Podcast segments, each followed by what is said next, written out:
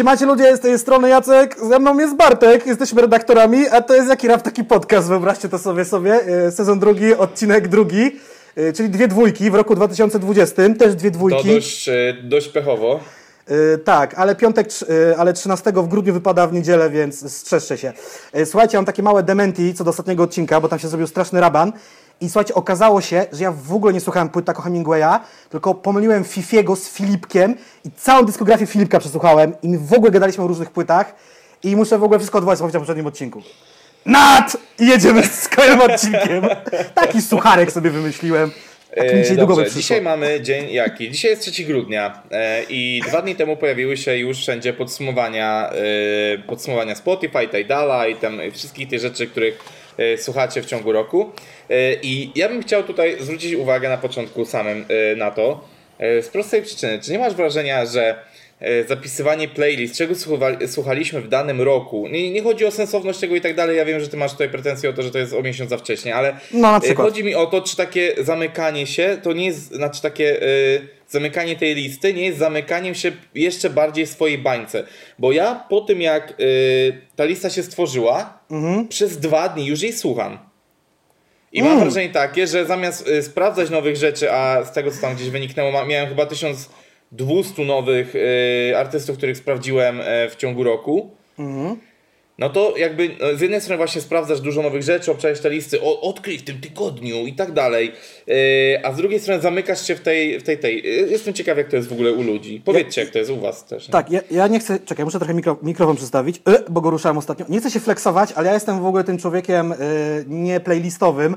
I ja generalnie, y, jak byłem młodszy i sobie sam robiłem playlisty w swojej MP3 albo Discmanie na płytach, prehistoria, to były, powiedzmy, nazwijmy to playlisty, po prostu tam były wypalone MP3. Później wszedłem w tryb albumów. Dzisiaj, znaczy, żeby też nie było, ja mam jakieś tam playlisty typu polski rap, polski rap nowości, coś tam, coś tam. Tych y, podsumowujących w ogóle nie będę sprawdzał, no chyba, że od y, wielkiego jakiegoś dzwona gdzieś będę szedł i nie będę już miał totalnie pomysłu, co mam włączyć, no to sobie włączę taką playlistę. Znaczy ja już nawet wiem kiedy będzie sprawdzał taką listę. No, też wiem, to ustalimy to i powiemy później, ale y, tak, to jest zamykanie się w swojej bańce, ale ja teraz, to już mówiłem to na streamach, zresztą ty też słyszałeś, będę się zmuszał, żeby sprawdzać nowe polskie albumy, nie tylko wykonawców, których słucham. Dzięki temu jestem już po, co prawda bardzo archiwalnym odsłuchu Grubsona, ale też już jestem po albumie KB Mowgli i zaraz y, wjeżdżam w Kukona, bo nie są to ludzie, których sprawdzam, ale to też nie znaczy, że to są ludzie, których y, nie warto Nie słuchać. chcesz, tak, dokładnie. to no, z KB się przekonałem, że jednak odbijam się od jego makaronizmów, tak samo jak się odbijam od Shaftera, ale wiem, że ma swoich słuchaczy, zresztą jak w końcu ogarnę się, to będzie unboxing płyty KB go u mnie na kanale i będzie też do wygrania, ale to już tam nie przyznajmy faktów, no nie? Dobra. Ale także og Eee. ogólnie polecam wychodzić z bańki, bo, bo warto, ale ja mam jeszcze jedną uwagę. Mam dziwne wrażenie, że przez y, pewne techniczne zawiłości portali typu Spotify albo Tidal tam pokazuje jakąś olbrzymią liczbę albumów, a obawiam się, że single są listowane jako albumy. Wiesz o co mi chodzi? Ja, to przynajmniej na Tidalu, nie wiem jak jest na Spotify, bardzo często Domyślam się, że też. jak widzę ten, wiesz, ten panel sterowania, to single jest traktowany jako album, że masz albumy Tak, Palucha tak, tak, tak, i tak. każdy single ostatniej Palucha jest u nich No tak, albumem, tylko, no nie? je, jeżeli dbasz o to, to po tym jak wyjdą single, wywalasz to jako single i wrzucasz to jakby do płyty zbiorczej. Jasne, jasne, jasne. No, u No. mnie bardziej wiarygodny będzie Last FM, ale niestety on też czerpie wiadomości z Tidala, bo też mam go tam spiętego, plus mojego iTunesa, komputerowego i telefonicznego. Na YouTube też czytuję? Yy, kiedyś była wtyczka do YouTube'a, ale ja chyba jej nigdy nie używałem. O Jezu, to właśnie- był taki ja bałagan. Mhm. Ja wyłączyłem jakiś czas temu. Myślę, że na, na tyle dawno, że on w ogóle nie będzie miarodajny, a zbierał mi do y, jeszcze jakiś A czas co temu. ciekawe w ogóle, teraz Last FM Było chyba tak- potrzebuje pieniędzy i zrobili sobie wersję Pro. Nigdy jej chyba nie było, tak mi się przynajmniej wydaje. No, no. I jak chciałem sobie cofnąć się, bo można było kiedyś sprawdzać, to teraz można tylko się o rok cofnąć. Ja już nie mogę sprawdzić moich wyświetleń 2018, 17, 16, bo już jest za paywallem już są, no nie? Także taka, taka No sytuacja. dobra, e, to tyle tutaj takim e, muzycznym wstępem. Ja jeszcze chciałbym przypomnieć o tym, że jest całkowicie nowy, odświeżony merch Jaki Rap Taki Podcast. Z tego co widziałem ostatnio w statystykach, e, to kilkoro z Was się naprawdę na niego rzuciło i zainteresowanie jest, ponieważ Będziemy bogaci? są to... Będziemy bogaci. E, bo są to, bo są to rzeczy nowe, y, zrobione naprawdę w szerokiej gamie, jest dużo rzeczy do wyboru, możecie jak najbardziej sobie... Bartek, jesteśmy e, geniuszami, jakby grudzień, nowy drop ciuchów, ludzie mają pieniądze, wypłaty, gwiazdka. Geniusze biznesu, ja pierdolę. Mm. Powiem wam tak, e, wszystkie dziewczyny, wszystkie dziewczyny, które tego słuchają, dobrze wiecie, że wasi chłopcy chcieliby was zobaczyć w t-shircie Jaki Raptyki Podcast. Chcę w to Tak. wierzyć. Czyli tak, Tak jest, jest. merch, ale jest też, słuchajcie, Discord, brand new Discord, wpadajcie Tak, tam. tak. I Jesteś- Discord żyje. W przeciwieństwie do grupy facebookowej, Discord żyje, kochani. Tak, grupy są już pase, Discord jest teraz yy, na czasie, jest na fali. Yy, kurde, yy, macie tam nas, my was pytamy o zdanie, wy pytacie nas, są memy, są gorące newsy, ploteczki, zakulisowe informacje. Yy, będzie też Fortnite, yy, no nie wiem, dużo tam rzeczy się dzieje. Każdy ma tam swoje i, miejsce. I wielkie przygotowanie, żeby jeszcze w tym roku zagrać e, z widzami w Among Us, tylko, Tylko- musimy to wszystko sobie rozkminić. Tak, jak zrobić... Ale to jakby nie wchodźmy w mandry, nie wchodźmy Tak. w mandry, e, to już gadaliśmy tam sobie na, na tym. coś mamy E, nowego? Kochani, kochani, trwa jeszcze grudzień i advent, czyli adwentowy stream rapowy, czy adwentowy rapowy stream, czy jak wolicie, ale staramy się być dla Was na żywo, codziennie, albo solo, albo na Twitchu, albo na Instagramie, bo ja też planuję, żebyśmy wpadli na Instagram. Po tego zwala. Także tak, e, bo Instagram nam pozwala i przede wszystkim jest nowy Instagram, bo jest Instagram Jaki Rap, taki podcast, więc jest nas dużo, teraz wszędzie na nowo. E, dziękujemy za odbiór pierwszego odcinka na nowym kanale, bo wyświetlenia są bardzo w porządku. E, ilość subs subskryberów cały czas rośnie. E, dziękujemy za każde pozytywne słowo i za każde negatywne. E, dziękuję, że już jestem teraz łysym amiszem. Słuchajcie, dwie rzeczy. I jak Wam wychodzi, bo też są podsumowania podcastów na Spotify, bo chyba tylko tam takie jest zrobione, oznaczajcie nas. A co do nowego kanału, subskrybujcie nas, bo już w tej chwili wiem, że są osoby, które widziały nowy odcinek, ale nas nie zasubskrybowały. Podobna sytuacja była na starym kanale. E, No i co? No i to chyba by było na tyle z tych takich Tak, nowości. tak. E, Mo możemy, możemy przejść do tematu pierwszego, który widzicie jak zwykle tutaj poniżej. A tematem pierwszym, e, jak zwykle roboczo nazwanym, ale pewnie i nie roboczo, rapowe klipy spadają z rowerka. Jeżeli jesteście YouTube'owymi wyjadaczami, to pewnie wiecie, że w ostatnim czasie były problemy z dwoma klipami Tak w polskim rapie. E, Pierwszym jest e, Kukon i e, singiel Domówka, Domowa, tutaj różne wersje się pojawiały. I klip do kawałka Kuszkoma Guziora. Z pierwszym była kwestia taka, że no, wpadł w dość nieocenzurowanej wersji na YouTube, mianowicie Mianowicie widać tam było e, biały proszek. e, Cztery grube popu- węgorzyna spod kół. E, tak. bardzo popularny lub niepopularny. To zależy jak bardzo wierzycie w legendy raperów, co się dzieje na backstage'ach. No i były gołe dupy albo dupy w stringach, które kręciły dupami. Czy to jest aż tak, znaczy dupy, to czy jest aż takie wielkie wykroczenie, żeby to spadało? Bo historia z tym jest taka, że najpierw spadło, bo kokaina, czy tam e, mefedron, klefedron, dupodron, e, czy jakieś inne pochodne, czy po prostu mąka, e, żeby w klipie było jak w tym klipie OT Genesis, gdzie były to takie... I'm in love with the coco. Tak jest, dokładnie. No a później został drugi raz zdjęty, no bo za dużo dup było. No i jakby Destination Calabria, chyba rok 2007, e, dupki w skąpych strojach z trąbeczkami. Nie no proszę Cię, jakby... Spadało, nie spadało. No kochani, trochę przesadzam. Rihanna, y, Cardi B, tak, jakby, come on, one tam nago chodzą, tak, z bodypaintingiem albo z zaklejonymi tylko y, tymi y, genitaliami i sutkami, no come on, E, aczkolwiek na, jednym, na teledysku Riany w kawałku z DJ-em Khalidem e, widać jej non-stop sutki, więc i nikt tego nie zdjął. No ale ona jest Rianą, a nie, nie ten. Mi też widać sutki, dlatego założyłem koszulkę z dużym nadrukiem. Nie no, żartuję. E, Tak, tak, żeby kreska w Z zasłaniała jeden, a kreska w P drugi. E, Eni, w Eni, Poznani, ni, Dobra, e, tak, sorry. E, dobra, nie wiedziałem, że tak nisko masz sutki na brzuchu. Gościu, jak karmisz piersią, to tak potem masz. Dobra, chwila powagi, bo tu o poważnych rzeczach mówimy. Tak, tak, tak. Słuchajcie, no po, po prostu powiem coś tak oczywistego, że spadniecie też z rowerka. Ja jeżeli na rowerku jeździcie, uważajcie, bo śniegu u nas w Poznaniu spadł. YouTube jest prywatnym portalem, którego właścicielem jest firma Google, a tak konkretnie to spółka Alphabet. I to jest ich portal, oni ustalają zasady, oni mają zasady takie, że ogólnodostępne klipy muszą spełniać pewne normy, żeby być ogólnodostępne, żeby być proponowane, być na stronie głównej, być na karcie na czasie. I, Ten- żeby, I żeby można było je monetyzować, to też ważne. tak, więc ten klip, no po pierwsze w ogóle nie spełni tych już jakby wymagań, bo no tam się na pewno nie załapał, a gadałem dosłownie, znaczy gadałem, wy- wymieniłem tak zwane, yy, co ja wymieniłem? No zasięgnąłem języka u człowieka wargi, czy klip plus 18, gdyby już im się udało przez te narkotyki i gołe dupy przejść, czy miałby być szansa na karcie na czasie i w proponowanych? Absolutnie nie. No a oni jeszcze dodatkowo złamali regulamin, nawet przez czysty przypadek, bo tego specjalnie nie szukałem, znalazłem taką podstronę, co się nazywa wytyczne ze społeczności. Tak, I tak, to tak, macie, tak, i powiem wam tak, no tutaj troszeczkę ja się, y, mi paszcza rozdziawiła. Jest 10 tysięcy osób na bieżąco przeglądających treść na YouTubie. Na, domyślam się, że na całym cywilizowanym świecie, więc non-stop YouTube jest monitorowany. Oczywiście, jeżeli chcecie komuś jeszcze zaszkodzić, a oni niepotrzebnie to mówię, to masowo zgłaszajcie jego wideo. Jest szansa, że nawet jeżeli tam będą różowe kucyki pony śpiewające la la la, to też to spadnie z rowerka. No tak, tylko różnica jest taka, że jeżeli to będą nieuzasadnione zgłoszenia, To to, ten chyba, klip e, wróci. to chyba e, to, to wróci i wtedy też nie możesz e, ty zgłaszać, jeżeli byłeś jedną z osób zgłaszających niesłusznie. Z tego co kojarzę, ale aż taką sprawiedliwość Tak, za- YouTube'a bym nie wierzył. Za niesłuszne zgłaszanie też można dostać potem rykoszetem, no nie? Więc uważajcie, co Tak. robicie. Tak, tak. I- Be careful what you wish for z języka angielskiego, proszę bardzo dla was. Tak, i no tutaj jest komentarz Kukona, który powiedział, że domówka została ściągnięta z YouTube'a z narkotyki w teledysku, popa- y, kropka. Poprawność, a sami wpierdalają pewnie jak głupi. No, ja, ja No, oczywiście... no dobra. I to, mo- mogę? Mogę? No. To to jest głupie, kurwa. W sensie, e, w sensie pisanie takich rzeczy jest głupie, bo Google to nie jest JDG, to nie jest jednoosobowa firma i tak dalej. Oczywiście ja to rozumiem, o co mu chodziło. Domyślam się, że pracownicy Google'a dzielą się na tych, którzy żyją w zgodzie z własnym zen, na tych, którzy wdupiają zanim wejdą, kurwa, do, do pracy i tak dalej, i tak dalej. Nie można takiego uogólniać, głupie uogólnienie.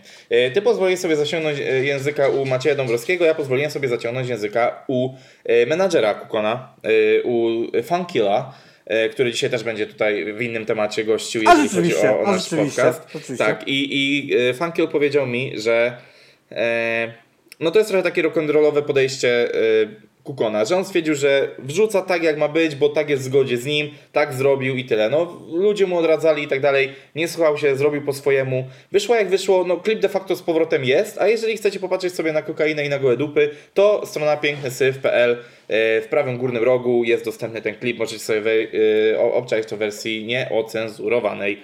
Ej, szczerze, Eee. ja tego nie, nie umiałem dzisiaj znaleźć na, na YouTubie, no nie? Tak mi się wydaje. E, Bo to jest na kanale Ogrody i nazywa się po prostu Domowa chyba. Albo Domówka. Okej. A czy wiesz co, w ogóle jest ciekawostka, ten, y, ten utwór w ogóle jest na YouTubie, no bo w tej chwili jak coś wgrywasz na YouTube'a, to też YouTube działa jak serwis streamingowy, więc w ogóle w wersji audio ten utwór cały czas jest. Tak w ogóle. Ale czy wersja klipowa jest, kurde, nie widzę jej Czy, czyżby już znowu nie było? Ej, dupeczki Ej, faktycznie. nie mam, bo też próbowałem znaleźć przed y, streamem.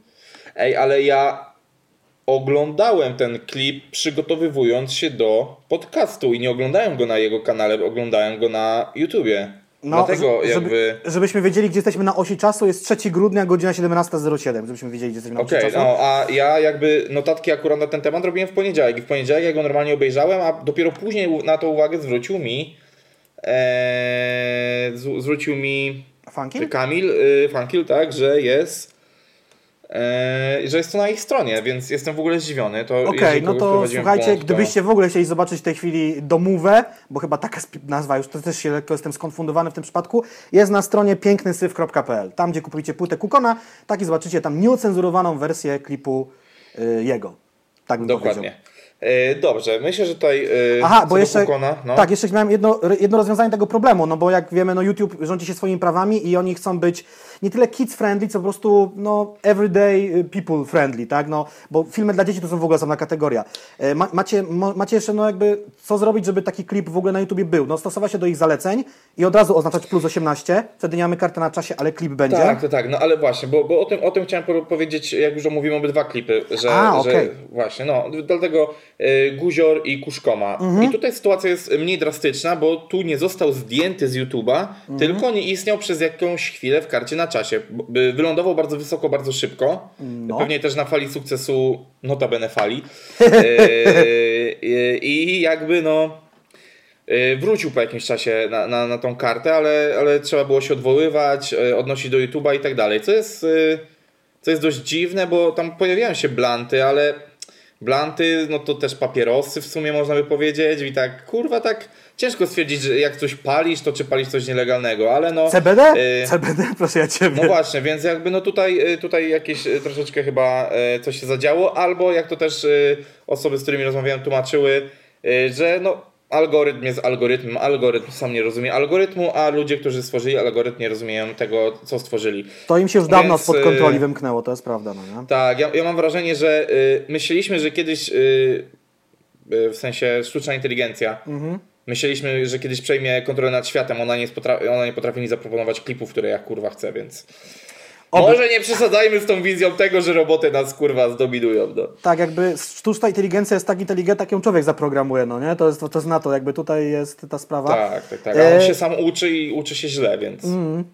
Tak jak kiedyś jakiś bot y, nauczył się bardzo szybko jakichś rasistowskich określeń, bo poprzez interakcję z użytkownikami, którzy tego bota trollowali, już nie pamiętam jaka to była dokładnie sprawa. No ale to Słuchajcie, już jest trolling, a nie tworzenie, Tak. więc no to trochę inna rzecz, ale tak, tak. No dobrze, i właśnie teraz do tego y, chciałem przejść, co trochę Jacek tutaj zaczął. tak, co zrobić, żeby wasz klip był na YouTubie i, i żeby był? No to albo go tak nakręcić, żeby udało się go umieścić na karcie na czasie, naturalnie oczywiście, i był proponowany, albo idziecie, że nie, chcecie po swojemu, no to nadal w No to ramach liczę tych... się z tym, nie? Tak, liczcie się z tym, że nie będziecie na ka- karcie na czasie ich proponowanych, ale będziecie u Was na kanale nadal i mo- mocniejsze sceny tam możecie pokazać. No albo... Albo Vimeo. Albo Vimeo, tak, to jest serwis, gdzie można spokojnie tam rzeczy tam full nudity, jak to się mówi, prezentować, krew i w ogóle inne rzeczy. Albo, co jest w ogóle jeszcze ciekawą opcją, tak jak no, Kukon zrobił oczywiście na swoją stronę, może to wrzucić, bardzo mało popularne w sumie, i zostaje Wam jeszcze wrzucenie klipu na Tidala i nie wiem, czy na Spotify są już klipy, bo na Tidalu Nie, są. to, to są chyba tylko te zapętlone jakieś tam dziwne rzeczy y, na Spotify. Y, A No. jeszcze chciałbym się tak off-topowo ciutkę odnieść, jeżeli chodzi o y, klipy rapowe w karcie na czasie. No Mhm. jest odwieczna wojna, bo już oddzielono YouTube od YouTube Gaming. Ale, Ale od muzyki jest, ale- jeszcze nie. Tak, a jest mocne ciśnienie, zwłaszcza w Polsce, bo to Polska jest takim ewenementem, że YouTube jest playerem muzyki. Jak nigdzie. I dlatego artyści bardzo się o to wkurwiają, bo też sobie to zanotowałem, że yy, no nie wiem, w Stanach, w ogóle ostatnio widziałem ranking najpopularniejszych serwisów streamingowych muzyki konkretnie, żeby nikt nie zasłówko nie zapał na świecie. YouTube światowo jest na piątym miejscu, a u nas jest zdecydowanie number one ze Spotify'em pewnie. No właśnie, i to, jest, i to jest trochę problem, bo przez to jest często sytuacja taka, że youtuberzy, którzy chcieli, y, którzy jednak y, inaczej, twórcy filmów, którzy wrzucają na YouTube, y, którzy nie tworzą muzyki, jednak chcieliby mieć takie poczucie, że są trochę u siebie i treści w, w karcie na czasie, czy tam w jakichś proponowanych są stricte YouTube'owe, czyli y, oczywiście to rodzi później kolejne problemy, bo jeżeli rozrosną się inne gałęzie, że na przykład znowu wróci straszna moda na pranki, albo zrobi się straszna moda na kulinaria z powrotem, no to nagle co będzie y, YouTube Cooking i YouTube Pranks i, i tak dalej. No to, to jest rzeczywiście taka rzecz, którą jest trudno rozwiązać według mnie w ogóle trochę. Przez co tak, abstrahuję, kurwa, widziałem, że mieli jakieś ciśnienia i tam kurwa y, udawali, że robią klipy, żeby się tam gdzieś podbić na czasie. Y, albo oficjalnie gdzieś cisnęli, że jak to nie ma żadnego filmu youtubera w pierwszej dziesiątce, tylko 9 klipów i jakieś 1, 2, 3 go, kurwa, czy jakieś gówna. No, sorry, no jest taka rzeczywistość, a jakby ludzi bardziej interesuje muzyka i nadal niestety ten YouTube jest playerem. No bo muzyka jest prosta, to jest powiedzmy przykładowe 3,5 minuty wideo, które odtwarzasz 10 milionów razy, a już 10 milionów razy uzyskać na nawet 10-minutowym filmie, no to już nie jest tak hop no, No, znaczy w ogóle teraz jest kwestia taka, że już teraz trzeba przekroczyć 8.01, żeby mieć tą większą ilość reklam, już nie 10.01, tak jak kiedyś. E, tak, Mm. tak, tak. E, to jest jedna rzecz i zobacz, że jak, jak w Polsce jest siła ludzi do tego, żeby wciskać to w kartę na czasie, no bo to zależy też od tego, jak wy się tym interesujecie, że de facto no bo jednak YouTube zawsze wrzuca na kartę na czasie filmy, z których jest w stanie zarobić, czyli głównie promuje filmy przekraczające 8 minut, bo chodzi o to, że zarabiają wtedy więcej, jeszcze więcej i tak dalej, albo y, potencjalnie mogą dla nich zarobić dużo, to wtedy też jest jakby powód dla algorytmu, żeby wrzucić to do karty na czasie. E, a tutaj jednak e, utwory no, do 5 minut to już zło, ho, ho i jednak, jednak ten. A y, nie wiem, czy masz coś jeszcze do dodania tutaj w tym E, temacie? wiesz co, tak naprawdę, no jeszcze jest jeden sposób taki, to myślę, żeby Kukonowi się mogło spodobać, aczkolwiek to trzeba mieć zaangażowany, zaangażowany Community. fanbase. E, Zrobić taką akcję, to może być nawet akcja promocyjna, klip, którego nigdzie nie ma, ale wiesz gdzie jest? Na torrentach, bo torrenty są legalne. Nielegalne to jest rozpowszechnianie, wiesz czego, no, kradzionych rzeczy. Ale A, no, samo, sumie. sama wymiana plików peer-to-peer, czyli z- komputer, komputer, to jest legalna. E, by the way, e, to by myślę, że bardzo się zgadzało z postacią Kukona w ogóle. Też tak myślę. Albo jakiegoś tam problemu, czy Quebo na fide, nie wiem, jakieś takie, Eee. tacy ludzie, tacy, którzy nietypowe promocje lubią, mają taki też Tak, wizerunek tak, tak, odpowiedni. Coś tam, coś tam. E, dobrze, no to ko- na koniec tylko chciałbym powiedzieć, że e, IQ 2000 i z hakowaniem systemu, jeżeli chodzi o to, e, to jest zrobienie tego jak Marcin Dubiel, czyli utworzenie pseudorapowego utworu pod tytułem Lonely. E, także wtedy jesteś raperem, jesteś w karcie na czasie i w ogóle wszystko się zgadza. Więc e, ja e, mam nadzieję, że Jacku nie widziałeś tego utworu, ja widziałem tylko pierwsze 15 sekund, ale jak tylko usłyszałem jak zaczyna nawijać, powiedziałem sobie, kochani, tak, to będzie w weekend na streamie. Ej, Usiądziemy we dwóch i zrobimy to. mam teraz pytanie, co jest z domem X, to jeszcze istnieje? I z tym pytaniem zostawiamy Was, przechodząc do następnego tematu. Ja nie wiem, bo, bo powiedziałeś dubiel, mi się to przypomniało. Tak, tak. E, po, pogadajmy sobie o tym na off bo to w sumie śmieszne. E, dobrze, a przechodzimy teraz do rzeczy już tak naprawdę nieśmiesznych, do rzeczy poważnych, rzeczy e, w Polsce prestiżowych, dziejących się już Hmm, prawie lat 16, czyli e, Klub Twórców Reklam i ich nagrody, które jak się okazuje są przyznawane od roku e, 2000 czy 2000 2004. 2004. E, 2000. Kurwa, zawsze źle. 2000 jest tam jeden. Tak, tak, wiem. No ale ja, ja zawsze jak mam do wyboru dwie drogi, to zawsze wybieram tą złą. Jakby całe moje życie o tym świadczy. E, dobra. E, czym jest e, Klub Twórców Reklam? Oni, e, oni piszą sami o sobie tak. Najlepsze reklamy biorą się z odwagi i talentu, a docenianie ich dodaje jeszcze więcej odwagi utalentowanym twórcom.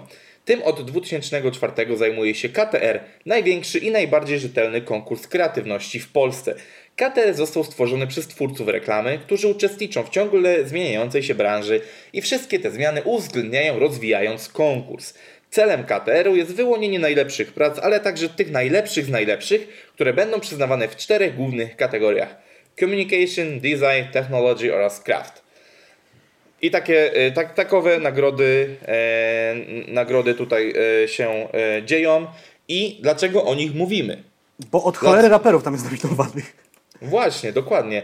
E, można, można szczerze powiedzieć, że nawet zostały one zdominowane przez e, polski rap w tym, w tym roku. Co jest, e, co, co, jest, e, co, co jest ciekawe, nie sprawdziliśmy rzeczywiście lat poprzednich, bo już trochę Ej. zabrakło nam czasu, a zależało nam, żeby nagrać to. Ja Na zerknąłem w rok 2019. Co A no ciekawe, właśnie, no. ja jestem na takiej stronie konkursy.sar.org.pl i tutaj są wyniki KTR 2020 i 2019. To jest inna strona niż ty, którą widziałeś. Nie wiem, czy gdzieś jest lista wcześniej nagrodzonych. Być może jest, jako jest na takiej wersji strony. W zeszłym roku yy, Taco na Fide było i bodajże problem. Nie chcę teraz przełączać strony, bo mi się wszystko rozpierdzieli, co mam przygotowane, ale tak były w zeszłym roku na pewno nominacje. I chyba jeszcze, jeszcze coś było. No dobrze, i kurde, zapomniałem teraz o jednej rzeczy. Nie podzieliłem sobie tego y, sekcjami, więc może być troszeczkę chaos tutaj. No bo tak jak tutaj Jacek wspomniał, My- były nagrody al- i były. albumami podzielone. Ja mam najpierw Kłęby, potem Biały Tunel, potem A, no dobra, okej, no to, czy, czyli tak jak było pierwotnie. Dobrze, to, to No. idźmy w ten sposób. No bo de facto najwięcej zadziało się wokół y, Quebo, bo rzeczywiście tych akcji marketingowych tam było sporo i w sensie inaczej, y, działo się tam sporo marketingowo po prostu o i, i, dlatego, i dlatego warto było na to zwrócić, y, zwrócić uwagę. Będę szedł po tym, jak są kategorie, szczerze mówiąc, czyli zaczniemy od kategorii communication. I tak, I- żeby było jasne y, dla Was jako słuchaczy, wszystkie kategorie są po angielsku. Niektóre są takie bardzo, jakby to powiedzieć, precyzyjne, tak? Tak, ale my też staramy się tłumaczyć, ja tutaj dodałem jakby y, roz, rozjaśnienie, I, czym one i są. druga, druga rzecz, żebyście nie myśleli, że ci raperzy są tacy pyszni. Czasem wytwórnie są jako współzgłaszający dany projekt do nagrody, ale nie zawsze. Generalnie to czasem są domy mediowe lub po prostu firmy, które zajmowały się y, no, marketingiem w przypadku danych, czy, czy, czy, jakąś, czy, czy tworzeniem całej otoczki wokół danych projektów i same się zgłosiły. A to też moim zdaniem, nie, chcę, nie wiem czy czegoś nie wyprzedzam, to są naprawdę jakościowe nagrody, więc warto się tutaj zgłosić. Tak, nie? tak. No i też chodzi o to, że y, nie, de facto nie dostaje ich raper, ale raper no jakby brał udział w tym albo, i też jakby. y, No jest, Eee. jest to jakoś wkręcony mimochodem, że tak powiem. Za sam Tak, fakt tak, uczestniczenia tak, tak, w tym tak. projekcie. y, już przechodzimy, tylko z- zerknę sobie jedną kartę, bo cały czas coś do mnie na, na Messengerze pisze i to strasznie mi pika i mnie rozstraja. Dobrze. Y, Kłębo na Fide, szubienica, pestycydy, broń. Jeżeli chodzi o klip, dostał on y, brąz w kategorii communication, a kategoria ta oznacza y, To jest tak, kategoria, w której najważniejszy jest pomysł, ale też egzekucja tego y, pomysłu. Przydałby się też dobry insight i zaangażowanie. Y, jest, to, jest to tak bardzo językiem marketingowym napisane. Y, ogólnie chodzi o to, aby. Mm, Insight to nie wiem, czy dobrze to tłumaczę. Wgląd? Nie, nie wiem, czy to jest dobre tłumaczenie. To tak, nie, chodzi bardziej o to, że y, za pomocą y, w jakiś w jakiś fajny sposób, w jakiś, w jakiś sposób ciekawy komunikacyjny została przedstawiona idea pewna, no nie? I tutaj jakby y, ta idea została spełniona. Tutaj chodzi o Kubę przebranego za old Kubę, który przez bardzo nie, nie, nie, nie, nie, nie. Tu chodzi o sam klip. Tu chodzi o, hmm. o klip i, i dodatku nawet nie, nie tylko o samą, bo tu jest kategoria wideo i podkategoria music video, czyli jakby sam klip, sam teledysk. no i tutaj twórcą tego, tej jakby akcji, tego klipu było Moon Films. Mhm. Następna akcja to było Allegro i Quebo na Fide CTK Creeps. Jeżeli pamiętacie jeszcze, to też kategoria communication, tym razem podkategoria wideo i wideo online, co jest też ważne. YouTube. E, tak. E, produktem tutaj jakby, bo to zawsze, zawsze też jest tak, że jest zgłaszany produkt. E, Brzydko mówiąc tak. I, a tak, i wracając jeszcze do e, teledysku, no to tam produktem był album, czyli po prostu dobre zareklamowanie e, albumu, żeby Wam to bardziej wyjaśnić. A tutaj produktem jest przekrój oferty produktowej serwisu dla młodych klientów, a klientem, który to zgłaszał, było, było Allegro. Allegro. Tak, mhm. y, a twórcą jest Extra Ball Agency. Y, jak wiecie, no nie będziemy teraz omawiali każdej z tych, z, te, z tych segmentów, lecimy przez to w miarę szybko, bo tego jest naprawdę dużo. Y, ale jakby wszyscy wiemy o co chodzi. CTK Creeps, super akcja, do tego jeszcze okraszona tym, że Quebo przekazał pieniądze na różne szczytne cele, na różne czy na jeden, bo już nie pamiętam. O kurde, wiesz co, tam był tak, jakiś chyba dom dziecka w Ciechanowie, jakaś tam OSP, dużo tam były Generalnie tak, bańkę wziął od Allegro, które zostały rozdzielone pomiędzy ileś tam organizacji potrzebujących i tak dalej, i tak dalej, no nie? Czy, czy także... Tak, a i, i żeby tu nie było, to była nominacja. Kurde, muszę uporządkować bardziej mówienie o tym, bo jest na razie chaos, ale dobrze. Następnym y, przedmiotem jakby nagrody była kampania promująca album Quebo Fide Romantic Psycho. I tu jest srebro. Nadal, ta, tak, i tu jest srebro i nadal jesteśmy w kategorii Communication. Ingredient Campaignings i Big Idea Campaignings. Żeby y, Wam wytłumaczyć, zintegrowana kampania marketingowa to taka, która łączy ze sobą wiele kanałów, czyli tutaj yy, ogólnie jakby no choćby mailing, yy, właśnie reklamy graficzne w social mediach, yy, banery, czy właśnie teledyski i tak dalej. I tu jakby za całość y, klientem było Quack Quality, -hmm. a jakby produktem ponownie album Romantic Psycho. Twórcą też było Moon Films, bo tutaj y, twórca i zgłaszający możecie tutaj brać jako, jako jedno, jakby, nie? Czyli Moon Film zrobił dla Quake Quality akcję reklamującą produkt, album Romantic Psycho. O. Um, dalej Teraz... zostajemy przy promocji Romantic Psycho, tym razem jesteśmy na, yy, w podkategorii Branded Content and Entertainment. Yy, use a talent yy, albo use of influencer. I tu chodzi o to, że do, yy, bo produktem był znowu przekrój oferty produktowej serwisu dla młodych klientów Allegro. I chodziło o to, żeby wykorzystać w ciekawy, angażujący sposób postać e, popularną, tak? Czyli tutaj albo talent, czyli osobę artystyczną, albo po prostu influencera. Wiesz co, wiesz co się zastanawiam w tej chwili? W sumie ja tego nie pamiętam. Kto do kogo tu się zgłosił? Bo jakby, no wiesz, wstrzelić się w kampanię jednego z najpopularniejszych polskich artystów muzyki w ogóle, akurat z kampanią swoją i jeszcze podłączyć się pod ten jego niezwykły mm. wizerunek, to tam był strzał w dziesiątkę, no nie? No nie, nie, to, to ja myślę, że jakby w biz wielkim biznesie nie ma przypadków, tak uważam, znaczy nie, nie, nie same przypadki. Yy, to ja uważam, że to było tak, że Allegro kuło od dłuższego czasu. Aż się doczekało. E, aż się, i, bo, bo, jakby wiemy, kto się zajmuje e, kwestiami medialnymi Queby, jest to DJ Ike, Piotr mhm. pozdrawiam serdecznie. E, jak najbardziej. I sytuacja jest taka, że no pewnie on już miał tych zgłoszeń od Allegro kilka, albo bardziej nawet od tej Extra Ball Agency, bo tutaj e, pewnie pośredniczyła w tym jakaś agencja.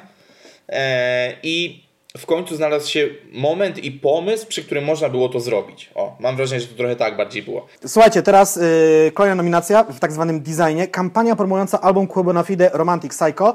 I tu mamy tak, opakowanie, katalog, rodzina piktogramów, metka, layout, przestrzenna instalacja, strona internetowa, pojedynczy logotyp lub cały system identyfikacji wizualnej. Każdy zaprojektowany element ma istotny wpływ na to, co myślimy lub czego dowiadujemy się o danej marce. W zgłoszeniach poszukujemy oryginalności warsztatu i konsekwencji. Kategoria packaging, pa, pa, packaging, kurwa, nie wiem jak pisać. Packaging, nie wiem, opakowanie inne. Nie umiem tego przeczytać po angielsku, mój angielski nie jest taki dobry. Klient, Que Quality, Product, Album Romantic Psycho autorstwa Que Bonafide, twórca Awesome Studios, byłem dzisiaj na ich stronie. Moi drodzy, tak, wiemy o co chodzi, tak, to opakowanie, ta płyta, która jest przeźroczysta i jak się dowiedzieliśmy kilka miesięcy po premierze, to tu się dzieją czary, rozszerzona Tak, ale rzeczywistość. te czary są w innej kategorii. Tak? O, to Tak, ciekawe. tak, tak, tak. I Aha, bo były tu- dwie wersje jeszcze, tak? Jest, tu mam edycję japońską, jeszcze jest edycja europejska. Tak, yy, i tutaj to, co Wam Jacek przeczytał, czyli ten opis kategorii, yy, to jest jakby właśnie ca, ca, cały opis kategorii design, której teraz mniej więcej tutaj będziemy przez chwilę. Yy, I właśnie to, to, o czym chciałeś powiedzieć, to jest to następne, podpunkt F. I nagroda. Packaging. Packaging to się kurwa czyta, sprawdziłem w tłumaczu Google. Packaging. Dobrze. Yy, Czytać F, czytać F? F, F jak Feud. Yy, kampania promująca album Copenhagen Romantic Psycho. Bronze w designie, moi drodzy, mamy bronze. Yy, kategoria Digital and Motion Mobile, Que Quality Client, produkt to Romantic Psycho, twórca Awesome Studio Melt. Czyli yy, ten VR, który ja też testowałem u siebie na Instastory, gdyby ktoś widział. Bardzo, bardzo niespodziankowa rzecz. I szczerze, jeżeli ja widziałem dużo filtrów w swoim życiu i ten jest naprawdę bez żadnego tutaj podlizywania się very good. Tak, i, i następna e, nominacja e, wiąże się właśnie też z tym, bo jest to nominacja w kategorii technologie e, i to jest kampania, pomysł i realizacja, w której marka i, i jej komunikacja w twórczy sposób wykorzystuje nowe technologie. Oczywiście wiemy, że VR jest względnie nowy, jeszcze nie udało, nam, nie udało się mu przegryźć za bardzo do... em, do mainstreamu, na razie e, różnie z tym bywa i tutaj właśnie w podkategorii Creative Tech i Creative Use of e, Existing Technology właśnie e, ta VR-owa animacja dostała tą, tą nagrodę. Później też jakby cały czas odnośnie tego, tej samej animacji pojawiło się srebro w digi- Digital Product, czyli jakby nadal mówimy o tym samym i tutaj twórcą cały czas jest Awesome Studios i Melt, y, tu nie ma, co, nie ma co się rozbijać. I przechodzimy do nominacji w designie, aczkolwiek już nie tak spektakularnej jak, jak poprzednia. No tak, tutaj mamy, y, masz u nas to podpunkt I, nominacja y, strony www formacji Biały Tunel, y, kategoria Digital Motion Web, y, klient to Alkopoligamia, produkt to album Biały Tunel, twórca to Cornelia Hećman, y, łamane przez Alkopoligamia. I co jest dla mnie teraz ciekawe, zastanawia mnie to, czemu klientem jest wpisana alkopoligamia, skoro nie istnieje firma alkopoligamia. Jest... Y, OG Witold Michalak. chyba, że o czymś Bartek nie wiemy. Istnieje Tak, bo firma mogliśmy to przegapić, bo rzeczywiście ta informacja może być trochę przestarzała, Znaczy, ale mam nie, wrażenie nie, takie, że, że no. przez, sko, inaczej, skoro przez lata działalności i prosperity nie zmieniono tego, to czemu nagle mieliby zmienić teraz? A to nie było tak, że to było Alkopoligamia, OG Witold Michalak, czy coś w tym stylu? Nie. Nie, Nie, nie, okej, Nie no, wie, wiem jakie umowy podpisuję, wiesz? No dobra, no, cóż ja mam powiedzieć. Dobra. E, I dalej pozostajemy przy białym tunelu, bo tutaj jest nominacja e, też w designie, tutaj brand e, identity i bright, e, brand identity creation. I tu chodzi o e, całą identyfikację albumu, czyli e, Coś więcej no, niż sama okładka. Tak, tak, tak, tak, tak. O to jak, I o to też jak byli przedstawiani goście, zdjęcia zespołu i tak dalej, jakby całość. Całe te, Ca- mówiąc językiem prostym. Całe te, czy, czekaj, to był, to był podpunkt J? Tak, teraz podpunkt K. K, y, u nas przynajmniej. Y, okładka albumu Biały Tunel, y, to jest brąz w designie, moi drodzy, czyli tutaj się brąz sypie u nas. Y, packaging, a kurwa, widziałeś, dobrze.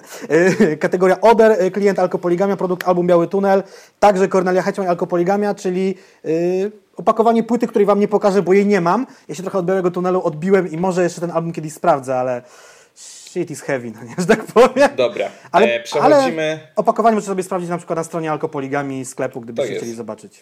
E, przechodzimy teraz do litery L. E, przepraszam, że tak się posługuję, ale żebyśmy z Jackiem wiedzieli na jakim etapie jesteśmy, żeby nic się nam nie, nie pojebało, nic. Tak. E, a litera L kojarzy się z, jak, z, e, jak z Ursynów skurwysynów. No L, Legia, Zjebałem, to miało być dobre przejście, miało być dobre przejście. L, Zjebałem. Legia, Warszawa, Ursynów, Ursynów, Skurwysynów. Skurwysynów. Słuchajcie, Dobrze, e, tak. krój, Co pisma, krój pisma Ursynów, podkreślnik dolny, podłoga, jakkolwiek to nazywacie, 001, y, to jest brąz w designie, kategoria typografii, czyli ty, typografia. Typografia. Y, Klient Płomień 81, produkt to krój pisma Ursynów 001, jak już wcześniej wspomniałem.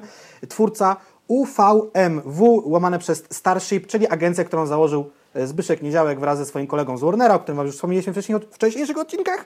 Tak, tak, no. I ciekawostką I- jest to, że Właśnie, mam tutaj właśnie. tak zwanego skryna z, z internetu. krój pisma Ursynów, który posłużył za y, w komunikacji do albumu Płomień 8.1, na pewno znacie tą czcionkę, ten font raczej, bo to fachowcy tak mówią, pochodzi z, y, jest to krój pisma inspirowany neonem na jakimś budynku na Ursynowie. Warszawiacy pewnie będą wiedzieli, o który budynek chodzi, ja mam tylko screena z, z tak zwanego Instagrama. Jesteśmy zbyt plebejskim podcastem, żeby w Warszawie nas oglądano. Zwłaszcza po tym, jak wypowiadałeś się, że tako jest tylko dla warszawiaków. Dobra, Spoko spokojnie, ale... niedługo Warszawa się odłączy od województwa mazowieckiego, będzie osobnym bytem podobno u nas administracyjnym, więc wiesz. Eee, dobrze, teraz tak. Jak dobrze wiecie, e, ubieram się w czapki Gold Awards, więc znam się na modzie. E, więc przechodzimy teraz do dominacji e, w designie, do kategorii Brand Identity i logo. Mianowicie najbrzydszego logo i jakie pojawiło się e, kiedykolwiek na ubraniach chyba, czyli e, kolaboracja Prosto oraz Wistula, Wistura oraz Prosto. Kurwa mać, zamienienie tych e, znaczków e, i tak dalej i zrobienie koślawego logo Prosto i Wistula zasługuje na nic więcej niż według nich nominację, według mnie na śmietnik chujowa kolaboracja, źle zrobiona kolaboracja odzieżowa, nie podoba mi się to. Jak jestem ogromnym fanem e, ko kolekcji chyba e, z 18 z 19 roku, e, albo 17-18 roku, przy których tam też współtworzył Sokół. I nie mówię o klasykach, kurwa, tylko mówię właśnie o tych tam 80sowych i 90sowych są, to były świetne kolekcje, po czym nagle to prosto i Wistula zniszczyło mi łeb. Na szczęście widziałem, że na takich karteczkach, jak czasami na bazarach, były koślawo pisane skarpetki 10 zł w salonach Wistuli były wysprzedawane te skarpetki, kurwa. Se, serio, kurwa, mówię wam, to, było, to było takie gówno. E, a co ciekawe, odpowiadało za nie Oson Studios, które zdobyło tyle nagród przy okazji Kłeby. Czyli jednak tutaj może, y, może na, najlepszy biznesmen w polskiej rap grze no, mówię, mówię oczywiście teraz prześmiewczo, ale nie ujmując nic e, Sokołowi. Eee. E, może on maczył w tym palce i no, no ktoś, ten, ktoś to wymyślić musiał, to zamienienie ST z Wistuli do prosto i vice versa.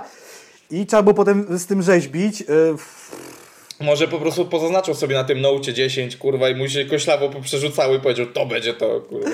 To jest, to jest pomysł. No wiecie, no, yy, nie myli się tylko ten, co nic nie robi, jak to się nazywa? Tak, Sam Wojtek dlatego Soku... my, się, my się cały czas łudzimy, robiąc 32 odcinek tego podcastu, że coś z tego będzie.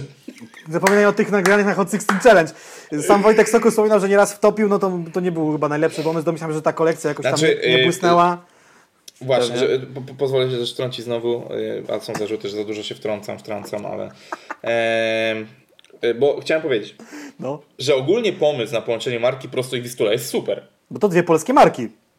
Zróbmy coś e, razem. Też chyba było połączenie Prosto i 4F, 4F chyba tak, też było. Tak, było. E, więc jakby super, że takie rzeczy się dzieją. Ja jestem wielkim orędownikiem zawsze takich rzeczy. Chodzi tylko o samą egzekucję, o samo wykonanie tego. Po prostu było słabe dla mnie. Dlatego tak się z tego śmieję, bo to były naprawdę złe rzeczy. Tam nie było ładnych ubrań. Na serio, tam były brzydkie ubrania. Tam też kolor, chyba już najgorszy z tego ten, był kolor. Tak. Taki, mm. mam, kiedyś sobie kupiłem jednego long sleeve'a w Saledynie i wiem, że go założyłem dwa razy i sprzedałem. Jednak seledyn to nie jest w ogóle fajny kolor, tak abstrahując mm. wszystkiego. Znaczy, y, jego fajnie się używa właśnie nie wiem, na stronach internetowych jako e, element jakiś, y, ale, ale chyba jako, nie na jako trzeci kolor, czwarty kolor, ale nie, nie kolor dominujący na pewno.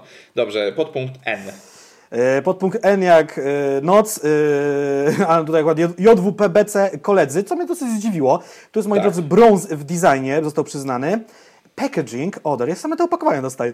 Klient oczywiście JWPBC, produkt, okładka płyty, twórca UVMW, który tutaj już się pojawił wyżej. Czyli tutaj są sprawdzone tak, tak. marki, generalnie biorąc udział w tych wszystkich rzeczach. Yy, Albo jakościowe marki po prostu. Nie? Trochę, trochę jestem zdziwiony, że, ale to też, yy, kurczę, akurat tutaj w naszym dodatkach nie widzę, kto zgłaszał, ale domyślam się, że ten yy, właśnie klient, nie, no klient, nie, chyba twórca bardziej. Dobra, podpunkt O, Janarpowanie i Nocny, album Uśmiech. Tutaj y, mogę w ciemno powiedzieć, że to Awesome Studios, bo byłem na ich stronie i właśnie widziałem. Y, też jest packaging, czyli opakowania, SBM. Label to klient, produkcja, y, produkt to okładka płyty, twórca to Awesome Studios łamane przez SBM Label. I tu I... była nominacja tylko. Właśnie. Ty kojarzysz tą okładkę w ogóle, czy tak nie za bardzo? To jest takie jakby niebieskie tło i oni, taka rodzinka siedząca do tak, tak, tak zdjęcia tak, tak, takiego tak. w stylu 80s czy 90. Tak i w ogóle super mi się to podoba. W sensie font i tak dalej tam jest bardzo prosty, ale ten zamysł tego zdjęcia i tak dalej jest super. To mi się bardzo podoba, no nie? No wiesz, no uśmiech, no gdzie się mówi uśmiech? U fotografa, a im bardziej oldschoolowy ortograf, ortograf, fotograf, tym bardziej taki klimat. A chociaż wiesz co, jeszcze sobie raz odpaliłem to foto, no takie zdjęcie rodziny bym powiedział, tak. Jest tu jakaś babcia, jakiś dziadek, jacyś rodzice, jacyś dzieci, no. A jest, tu Fajnie ogóle- zrobione. a jest tu jeden rapowanie na środku. No jest Janek i Nocny. Okej, dobra, spoko. No, Okej. y, trochę żałuję, że nie ma tam y, Hypemana y, i DJ-a. Y, Jestem ciekaw, z czego to wynikało, ale może dlatego, żeby nie było zbyt ziomalsko, tylko bardziej rodzinnie. E, Może, taki może. zamysł. E, Ja w ogóle jestem wielkim e, fanem tej płyty. Płyta wydana z nienacka, e, płyta, która bardzo mocno też podniosła hype Jankowi. E, Bardzo się cieszę na tej płycie, jest niesamowicie dojrzały, a w top 10 chyba moich Spotify'owych wyczynań e, Mhm. utwór Co ja wiem razem z Vito Bambino e, z tej płyty był bardzo... O nie, on był chyba w ogóle top 4 moim. Także... Jest spora szansa, że nie słyszałem tego albumu jeszcze. Dobrze, O! ostatnią, ostatnią nagrodą, bo i to srebrem w designie, w product designie, była ogólnie płyta OSTR-a Gniew. I tu się rzeczywiście zgodzić mogę, że e, płyta była wydana w sposób fajny, okazały. E, od razu zgarnie nagrodę. Mówię od razu, bo jest to jedna z niewielu, które w ostatnim czasie nie były robione przez Forina, o czym też, te, też rozmawialiśmy prywatnie. Tak. y, E, Sam super. gniew, gniew miał, z tego co pamiętam, chyba cztery wersje, jak wychodził. Bo tam były wersje preorderowe, wersja sklepowa. Mhm. Y, płytę nie wiem, czy słuchałem. Słuchałem, ale chyba odpadłem jak zwykle. Przy którymś tam ciekawe, utworze. e, co ciekawe nawiązując do tego, że z uśmiechu też miałem wysoko jeden utwór, no to uwaga, bardzo się zdziwiłem, ale w sumie jak zacząłem słuchać sobie wczoraj, to zrozumiałem dlaczego. Lęk wysokości z tej płyty był bardzo wysoko u mnie też, e, ale to tam głównie robot robi beat. Ale i mówisz dlatego- o ostrym? Tak, Nie. tak, tak. O, W- okej. Bardzo się zdziwiłem, bo da, dawno nic ostrego mi się nie spodobało, a, ale pamiętam odsłuch w ogóle tego. Lęk wysokości wyskoczył mi na właśnie na jakieś liście sprawdź w tym tygodniu, czy coś takiego i nie wiedziałem, kto to jest i nie, nie, nie podchodziłem do tego uprzedzony. Mhm. I tak słucham, mówię, kurwa, co to za beat? No nie, mówię, ja pierdolę. I tak, wow, nie, że zajebiście patrzę ostry, kurwa, no nie. Mówię, o, wow. Nie? E, Ale super, nie, jakby cieszę się, że to Co do płyty w niego. Gniew, y, tak, pamiętam rzeczywiście, przynajmniej y, jej design zapada w oko, wpada w oko, zapada w pamięć, chciałem to powiedzieć, a nie zapada w oko. Wpada w oko, zapada w pamięć. Tak, dokładnie, bo tam był co jakiś pitbull, ostry w tych takich okularach spawalniczych, czy tam, czy w góry do takiego... Mhm, No takich trochę y, steampunkowych też, nie? to Okularach. było wszystko takie brudne, bo jakaś klatka z tymi pitbullami, czy innymi tam amstafami, no to, to biel, y, cze, czerń i biel tam dominowała w każdym razie i to... U, u, uwielbiam, uwielbiam. I zapadło to w pamięć, także Eee, słusz, jak słuszna, widzieliście- słuszne srebro. Y, Jak widzieliście, tutaj pojawiło się dużo y, nagród, sporo nominacji, ale na, na co chciałbym na koniec y, tutaj zwrócić uwagę, to że wielu artystów, chociażby takich jak Dawid Podsiadło czy The Dumplings, y, byli tylko nominowani albo nie było ich wcale, a tutaj rzeczywiście y, rap gra rozbiła, rozbiła bank, kurde, no Po- powiem wam, że podobało mi się to, bo akurat ja, jak wiecie, jestem trochę purystą i ja lubię rzeczy ładne. Oczywiście nie, y, nie sugerowałbym się tym, co zawsze pojawia się na socialach naszych, bo nie, bo nie zawsze udaje mi się stworzyć rzeczy ładne. Czasami po prostu Jacek każe mi zrobić rzeczy brzydkie. E, Dlaczego ale- ja? To nieprawda. Nie, Mają znaczy- być wyraziste, nie brzydkie. Ten- napis daj większy, nie? Ba- Bartek, większy napis. No daj. bo na tych małych ekranikach oni nic nie widzą, nie muszą widzieć z kilometra, że jest nowy odcinek. E, no. No, Ale później na mnie jest ciśnięte, że jestem królem clickbaitu. Ale to ty wymyślasz teksty, ja mówię tylko, że duże literki, duże literki. Z kapslokiem, z kapslokiem.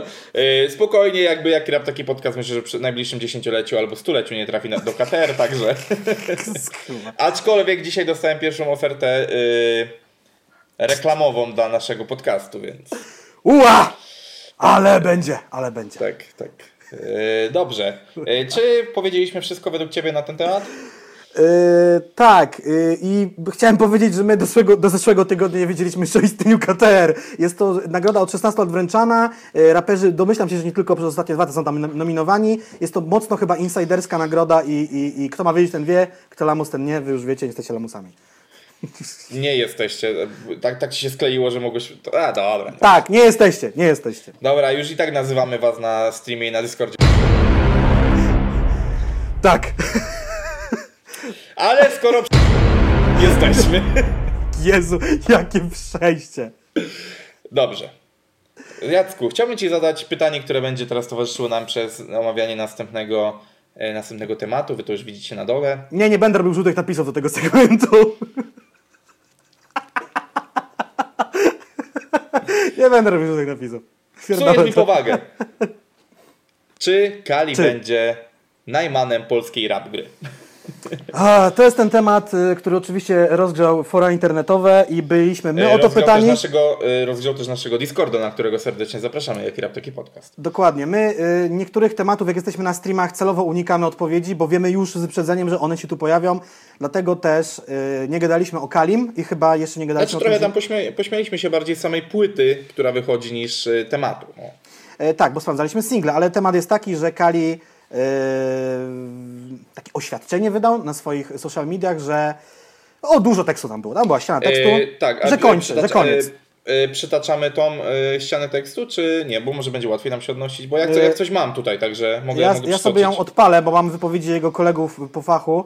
Dobra, Gener- no to... E, gen generalnie z tego, co ja zrozumiałem, to chodziło o to, że y, Kaliego się czepiają, o to, że używa autotuna, że zmienił styl. Tak, mimo że autotuna według niego używał od 2009 roku i kawałka tam e, firmy z Boss Panem i tak dalej, bo, ten, bo, bo to jest jakby uzupełnieniem tej wypowiedzi, że jest tam klip wrzucony właśnie ten.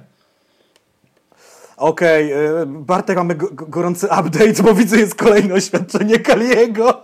Dobra, to poczekaj, nie, nie, to omówmy to, e, że- żeby, żeby nadać ludziom mindset, na jakim e, jesteśmy na teraz. I dobrze, Dobrze. i kochani, na, na godzinę, e, żeby, żeby nie było, bo nam później zarzucacie, godzina 17.43 grudnia e, jesteśmy na etapie, w którym Kali wydał oświadczenie, pierwsze, w którym E, pisze o tym, że e, dobrze, że przy okazji kolejnych eksperymentów wychodzi kto jest kim, kto słucha, a nie słyszy, kto e, parzy, chyba miał być patrzy, a nie widzi, e, kto kocha, a nienawidzi. E, oczywiście on tutaj odnosi się do tego, że był napad troli jakiś na, na, na, jego, na jego klipy, czy na jego muzykę z powodu tego, że porusza te niewygodne tematy. Te niewygodne tematy, które jak pisze, mogłyby zniszczyć mu jego karierę, jego reputację i tak dalej. Naprawdę po wpisach, kurwa, foliarskich może coś bardziej pogorszyć jego sytuację? Yy, powiem znaczy, powiem tak, ja jestem zdziwiony, że Kali po tych 20 latach teraz czuje się, czuje się zmęczony, czuje się jakby, um, kurde, jak to powiedzieć, atakowany przez swoich słuchaczy albo też antyfanów na jakichś wpisach, social mediach czy na YouTubie.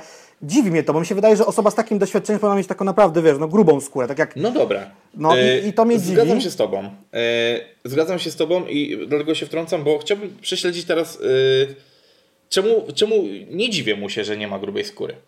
W czasach, kiedy była firma i no. firma była, wiesz, na, na topie, bo był taki moment, wiesz, legendarny JWP jest, i, znaczy JWP, JP na 100%. JP jest i, ich tworem. E, to był, to się nazywa anagram, amigram, że do góry nogami wygląda tak samo jak ten. E, no wiecie o co chodzi, no nie? Ja chyba, a, chyba anagram, ale sprawdzam bigram jeszcze. Dobra, i akcja z tym jest taka, że yy, wtedy firma była mocno na topie. Firma nie była krytykowana i nie mogła być krytykowana, bo się po prostu rozpadła, więc nie było takiego etapu, że na przykład za- zaczęło iść im, iść im gorzej i przez to y, spadło. Później był motyw z, yy, z Gandzia Mafią, gdzie Kali był naprawdę na topie. Gandzia Mafia jak była w sile, to była naprawdę mocną ekipą, kurwa. Tam się miliony wyświetleń sypały, no nie? No, słynny Mój Ziomek, Mój Ziomek, oczywiście to był e, remix utworu, którego nazwy nie mogę tu przytoczyć, bo N-word. E, ten mixtape, tak, tam był między innymi Kacper HTA, był w Gandhi Mafii No i tak, kilka tak, innych tak, tak, osób. tak, tak. No ale też się wszystko to porozchodziło po kościach, że tak powiem, ekipa się No, ale, to, ale tam część, część, część ekipy z, z Gandzia Mafii się nadal trzyma gdzieś razem. Mhm. E, później, e, później była, znaczy gdzieś jeszcze w międzyczasie była płyta z Paluchem. E, później były dobrze przyjmowane płyty jego i dopiero tak zobacz, że de facto gdzieś dopiero po e, płycie z Pawbicem Mhm. e, i później gdzieś tam była w międzyczasie płyta z Gipsem, to tak poszło trochę gorzej. Ja pamiętam, że te koncerty też na przykład słabo szły i tak dalej, a Kali zawsze miał świetne sprzedaże. Czy to duże miasta, czy małe miasta, zawsze było dobrze, a później było takie... Yy, Mam dla U, was... no. No. mam dla was No. easter egga. Ja ostatnio odkopałem pierwszy, pierwszy odcinek Jaki Rap Podcast, a potem drugi pierwszy odcinek i my w którymś z nich mówiliśmy o gorszej sprzedaży biletów na koncerty Kaliego. To był zeszły rok, jesień albo Tak. czerwiec. E, oczywiście ja być może gdzieś na streamie kiedyś powiedziałem o tym, na pewno Jackowi opowiadałem, dlaczego ta gorsza kondycja się pojawiła. Poz pozwolę sobie tutaj, dlatego że nie jestem pewien, czy mogę o tym mówić, e, zostawić to. Jeżeli kiedyś powiedziałem, no to już wiecie, jak śledzicie, jak e, nie, wo, wolę, bo nie pamiętam, czy mogę, czy nie. No ale, ale tam, był tam pewien problem, e, przez który Kali e, gra tych koncertów trochę mniej. Oczywiście też jest to, że trochę mniej się ich sprzedaje, w sensie, że tych biletów na koncerty, więc kondycja spada. Oczywiście abstrahuję od tego dziwnego wyskoku pandemicznego, na którym wjebano gdzieś 2000 osób na koncert Kaliego. A czy wiesz co, ja w ogóle y, chyba, kurde, moją ulubioną płytą Kaliego jest y, Gdy zgaśnie słońce, czy Nim zgaśnie słońce, sorry, ale ja tej nazwy nigdy nie pamiętam. Tam było, y, nie, nie tak? I 50 na 50 był też taki album. Kurde, Tak, muszę to tak, sprawdzić, tak, tak. bo potem będzie jakaś afera. Gdy... No na, y, czy na 50 na 50 nie było legendarnego Chowaj te blanty, ps, jadą? E, jadą, jadą, tak, może tak było. Y, Ijo, ijo, jadą, jadą, chowaj te blanty, ps. Gdy, No. Tak, mi chodzi o krążek Gdy zgaśnie słońce, ale też Kali 50 na 50, obydwa te krążki znałem i słuchałem, bo mi się Kali kojarzył z taką ulicą, która już nie była tą firmą pieprzoną, tak jakby, to jak Kali wyszedł z firmy, zaczął robić swoje solowe rzeczy, to mi pokazało, o, czyli można coś wię- więcej powiedzieć niż o konfidentach, o jebaniu policji, o, o dobrych, prawilnych chłopakach i zasadach. To były ciekawe też storytellingi, yy, 9 liter filmy też zresztą tam zaczęły kręcić klipy, bla, bla, bla, bla, bla. Album z paluchem, okej, fajnie, ale to, co się działo później, ja już od tego odszedłem, tam się moje drogi z Kalim rozchodzą i ja byłem przekonany, że w momencie, kiedy on robił album z Beatsem i z Magierą, że on jest naprawdę jakby, że wysoko, że jest coraz wyżej, a tak chyba do końca No, e, nie znaczy, było. e, znowu z płytą, bo po Pawbicie rzeczywiście było słabiej. Z Magierą znowu było tak, że przyjęcie środowiska było Chud, chudego super. chłopaka, no nie? Tak, chudy chłopak był przyjęcie, miał przyjęcie super. Mhm. A później, ale koncertowo to się tak jakoś nie obroniło. W sensie fani tak bardzo za tym nie poszli, więc to już mógł być pierwszy sygnał dla niego. Z drugiej strony mógł sobie tłumaczyć to tak, że no w sumie trochę bardziej klasyczne bity, e, nie, nie taki typowy Kali, e, może dlatego słowo się przyjęło. No ale później jeszcze była chyba ta płyta V8T, nawiązująca do jego auta? No tak, Audi V8, ale tam to mi się w ogóle wydawało, że to jest jakiś apogeum jego popularności, że w ogóle on jest I- jak właśnie, paluch, i- no nie? I, i, tam właśnie porównam mam wrażenie sobie. takie, że to jest chyba właśnie trochę ten syndrom yy, trochę rapera gra, grającego po pro- protektorach i tego typu akcjach, no nie? Że tam bardzo mocno i, i to też widać po tym, że streamingi słabo, Mhm. a YouTube mocno, wiesz o co chodzi? Bo, bo jest pewna proporcjonalność między YouTube'em Okej. a Spotify. I coraz bardziej Spotify staje się wyznacznikiem, ale jednak właśnie tacy artyści jak Sobota czy Kali jednak mają bardzo mocny ten, mocny ten YouTube.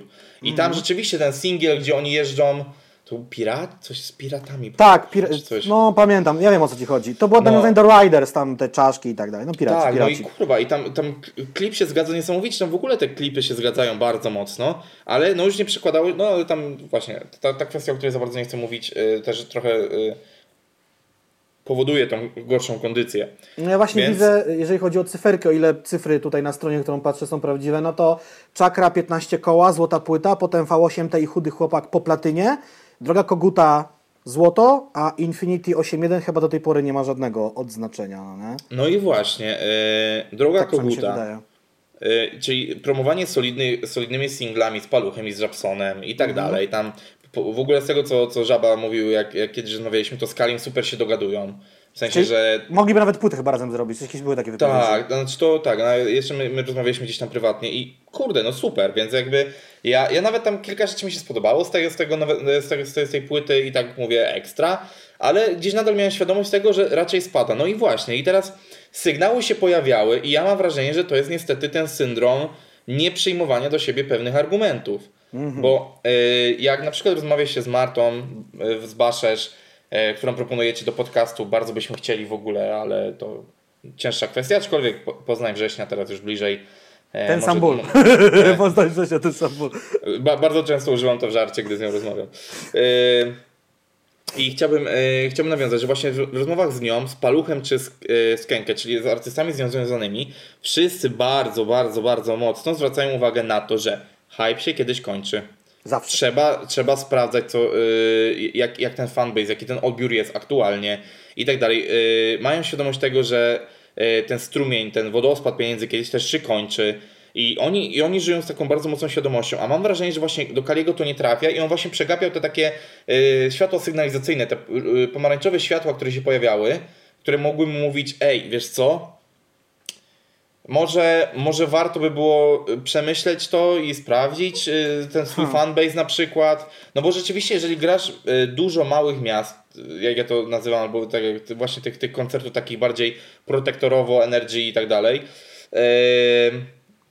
a grasz mniej dużych miast, no to jednak tam przede wszystkim po pierwsze, ludzie przychodzą dla Ciebie, bo jesteś wydarzeniem. Po Trochę tak drugie, tak bilety kosztują maksymalnie 30 zł. Mhm. Koncerty Palucha Problemu Tako teraz to jest 50-60 zł. Więc jakby automatycznie, wiesz, yy, troszeczkę i, i, to jest, i to jest trochę to, jest to, co gadaliśmy na temat Bayerful i kultu. Że on może mieć taką świadomość tego, że gra dużo rzeczy, bo on też gra nadal festiwale i tak dalej i nadal ma tą miłość tłumu, a, a po czym przychodzi weryfikacja i trochę nagle się okazuje, że kurwa coś jest nie tak. A, a wiesz, a jego koledzy jednak tak. Yy, małe sale w małych miastach super, duże sale w dużych miastach super, a u niego jest ten dysonans. No i być może. Yy, yy, nie żeby. Chociaż kurwa, mówimy gorsze rzeczy tutaj. No, obudził się z ręką w nocniku trochę. I gdzieś łącząc to wszystko, mam wrażenie takie, że. No ta, y, że ta gorsza kondycja zderzona z frustracją po, po przyjęciu chucpy, która jest tłumaczona trollami, która jest tłumaczona niezrozumieniem autotuna, spowodowała tak gorzki e, wpis, który pewnie powstał pewnego wieczoru. Mm, Wiesz co, ja jeszcze chciałem dwie rzeczy powiedzieć. Przede wszystkim ten materiał Infinity nie mógł mieć złotej płyty, bo był limitowany tylko do kupienia dla preorderowiczów drugie koguta 5 koła, więc to Okej, okej. pomijmy ten temat. Druga sprawa, ja jako obserwator y, Kaliego kariery z boku, który nie jest wczuty w jego płyty, jak czytałem tam opinie, komentarze, tylko że ja bardziej słuchałem opinii branży niż ludzi, ale ludzie też, ogólnie odnosiłem wrażenie, że jest spoko i jest tylko lepiej, no nie? A widzisz, to się jednak okazało w ogóle nieprawdziwe y, moje wrażenie. Y, Druga sprawa, zaczynam zastanawiać się, czy ten gorzki wpis nie ma też elementu pod tytułem preorder mojej nowej płyty wcale nie idzie tak dobrze, jakbym chciał, żeby szedł. No tak, no i teraz właśnie pytanie, y, no bo znowu, Major SPZ, który jest jakby współtwórcą tej płyty, jest postacią, którą darzę dość dużą sympatią, ale taką, no jest ciekawy, jest jakiś, ja zawsze lubię jak ktoś jest jakiś, nie trafia to do końca Czasem do ma, mnie, ale... czasem ma takie kurde numery z kwadratowym flow, ale Tak. generalnie jest do posłuchania i do... Uśmiechnę się na niektórych punchach. Właśnie to, właśnie to jest to. O, No bar, bardzo dobrze ująłeś to, y, to, to co ja myślę na, na, na jego temat. Yy, I no właśnie, i to, i to jest tak. On super, ale właśnie, i to jest, to jest moje podejście, ale mam wrażenie, że Major SPZ mentalnie wśród ludzi to jest cypis. Taki trochę y, cypis pomieszany z rogalem DDL. Dla Fajne, mnie- dla mnie- ciekawe, można posłuchać, ale... Dla mnie Major to jest y, y, real ulica guy, tylko że z miasta Szczecin. Tym razem nie z Warszawy, nie z południa Polski, tylko ze Szczecina. Okej, no to ja, ja mam taki odbiór jego, to jest, to jest moje subiektywne odczucie, ale y, przez to mam czasami tak, że no ja nie wiem jak tam z tą jego kondycją koncertową, a echo, nie, kurwa, ja wiem przecież, Bartek, przecież ty wiesz. Co ty wiesz? Co ty No wiesz? praco- Ja- pracowałem przy promocji z, y, jego pierwszej płyty przy sprzedaży, no nie? I wiem jakie tam były sprzedaże, no bardziej jakich nie było i wiem, że później też nie było lepiej, no ale no pozdro Zając, wiesz- kurwa, no jakby jak Zając robi trasę, no to Ale wiesz, zmienia się światło w twoich oczach, życie, życie jest Nobelą, może się coś tam zmieniło. No tak, tak, ale chodzi mi o to, czy po prostu akurat łączenie siły z Majorem to był y, dobry ruch. W sensie, bo, bo być może to odstrasza korowych fanów Kaliego. Jakby to chciałem powiedzieć w tym całym długim wywodzie, no nie, że czy, czy to na pewno był dobry partner. Y, podśmie, po, były podśmiechujki na e, streamie, że jaki kraj taki Watch the Throne. E, ale nie wracajmy do kwestii auta. E, kurde, no, no ciężki Znaczy, temat, ja ciężki jeszcze- temat ja to jeszcze sprzedaż, mam, nie? Ja jeszcze mam taką myśl. mm, no tutaj no to zdanie pod tytułem Ostatni raz zaryzykowałem swoją reputację, własne bezpieczeństwo i wiele innych aspektów własnego życia, by e, dla Was, by coś Wam przekazać, dać utuchy, zwyczajnie zabawić. Wiecie co, generalnie Ojej, już ten, a tą anegdotę przytaczałem kilkukrotnie, więc powtórzę ją jeszcze raz. Dawno, dawno temu przeglądając Instagrama w któryś e, tak zwany okres gwiazdkowo-bożonarodzeniowy widziałem, że Kali dostał bardzo dużo książek e, na święta. Nie wiem, czy sobie kupił, czy je dostał. Taki stos książek. No bywa tak, jak jesteś fanem książek, dostajesz książki. Tak, no i też y, wielu były Instagram, książki- Instagramerów się chwali w ten sposób. Tak, ale to stosy. były książki pod tytułem Alternatywna historia, alternatywna archeologia, paleontologia, altmedy, teorie spiskowe, UFO, reptilianie, masoni. Wymyślcie wszystkie teorie spiskowe, jakie jesteście w stanie z bani wymienić. Kali w to wsiąkał coraz głębiej. On literalnie 30 listopada, to był chyba poniedziałek, z tego co pamiętam, czy niedziela? Yy, czekaj, poniedziałek. Na streamie na Twitchu, ci co byli widzieli, dla Beki jakiegoś mema widzieliśmy, że jakiegoś yy, gościa z Twittera, który twierdził, że wszystko są połączone. Bill Gates, Chiny, COVID, Wuhan. Literalnie ten sam mem został przeklejony dzień później u Kaliego na Instagramie. Kali nie ma już żadnego filtra, co jest prawdą, a co jest nieprawdą i wszystko to, co jest niewiarygodne u niego jest tą wiedzą, otwórz oczy, wyłącz telewizję, włącz myślenie, a to, co my, everyday ludzie mamy, czyli jest pandemia, noś maseczkę, niedługo szczepionka, jakoś to przetrwamy, jest, tą, jest tym zniewoleniem. On totalnie jakby się odkleił i nie mówię po to, żeby mu dopiec, tylko no widzę to, tak jakby. Mm.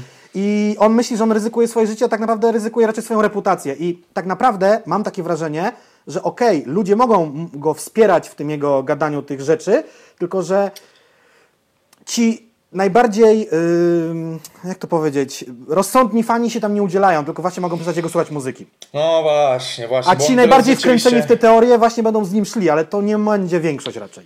No tak, no i rzeczywiście na tej chucpie, przynajmniej na tych singlach, pojawia się bardzo dużo tego i to też może ludzi męczyć i dlatego, no cóż, no. Kurde, no ja niestety bardzo bekowo podchodzę, jak dobrze wiecie, po streamie ostatnim. By the way, zapraszamy na, na naszego na Twitcha. Twitcha.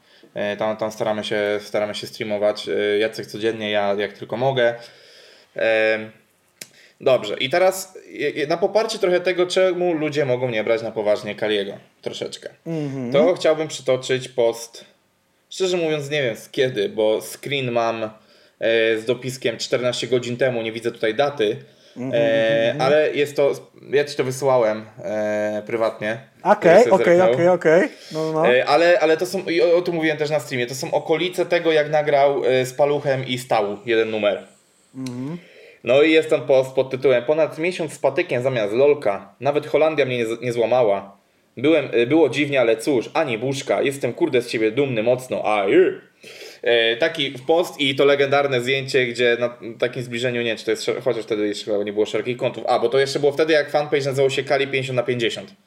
Uła, to dawno, to dawno. Tak. Znaczy, i, znaczy dawno, niedawno, no parę lat temu. I jest takie ujęcie, jak on tak, ro, tak robi, o. I się uśmiecha. Yy, I ma patyk zamiast jointa, dosłownie patyk, w sensie kurwa kawał drewna. Taki mały patyk. Nie, nie, nie, nie na przykład Palo Santo do... Yy, ayurvedy, tak, i tak dalej, to nie jest coś takiego. To jest po prostu patyk. Słuchaj, no i... Patyk! Chciałem przejść do jego zupdate'owanego oświadczenia sprzed godziny. Ale nie, no to poczekaj, no tak? to jeszcze, jeszcze nie, jeszcze no jeszcze nie, no jeszcze mamy Palucha, który się wypowiedział, jeszcze mamy Peję. A, a, na, do, a, no. na dodatek rzeczy y, i niekonsekwentności naszego y, tematu tutaj głównego, czyli Kaliego, no to ta krytyczna wypowiedź na temat Reto i plana B y, z kwietnia 18 roku, którą gdzieś już tam y, starał się objaśnić, że jednak no z plan B pogadał i tak dalej, i tak dalej. Spalili Czyli... parę lolków, mimo że tak, on nie tak, pali, tak. jakby wszystko tak, się tak. tak zajebiście niespójnie spójne jest, no nie? Tak. E, jeżeli pytacie, co jest stałe u Kaliego, to niespójność, po prostu. Nie pali, ale pali. Kończy karierę, ale czy my to się przekonamy za chwilę. Dobra, Paweł Okalim. Właśnie. E, myślę, że nie kończy z rapem. Jego wypowiedź to wynik frustracji po wypowiedziach wielu zatwardziałych odbiorców, którzy nie, na, nie nadążają z postępem muzycznym. Ogólnie rozmowa o sensowności autotuna w 2020 roku to żart. To akurat prawda. E, robić swoje i jebać tych, co... Yy, pier, yy, jebać tych co... Jebać to, co pierdoli A, sorry, jebać to, internet. a nie tych. Tak, co pierdoli anonimowy internet, tak trzeba robić. To zakład prawda do wszystkiego, co robicie w internecie. Pozdro Kali, do usłyszenia na wspólnym traku. Czyli jakby to powiedział Paluch, czyli sobie zdaje sprawę, że każdy ma prawo się zmęczyć i tak dalej. A Rychu Peja z kolei powiedział, to twardy biznes, który wykończył niejednego. Na swoim przykładzie dodam, że trzeba korzystać z wieloletnich doświadczeń w kryzysowych momentach. Nie sądzę, aby sytuacja Kaliego należała do kryzysowych, jednak każdy jest inny, ma swój próg wrażliwości i każdy indywidualnie odczuwa tak zwany kres. Tu nie ma miękkiej gry, więc trzeba być niesamowicie odpornym, by robienie rapu w Polsce nigdy nie dawało e, nie, bo nie robienie rapu w Polsce nigdy nie dawało artyście komfortu. Dlatego trzeba być mocnym duchem i konsekwentnym w działaniach, ale jak wcześniej mówiłem, każdy jest inny, nosimy tylko własne buty, nigdy czyjeś. Też mądra wypowiedź. No właśnie, i teraz chciałbym się trochę do tego odnieść, bo ja mam wrażenie takie, że yy, jakby jak najbardziej słuszność obydwu wypowiedzi super.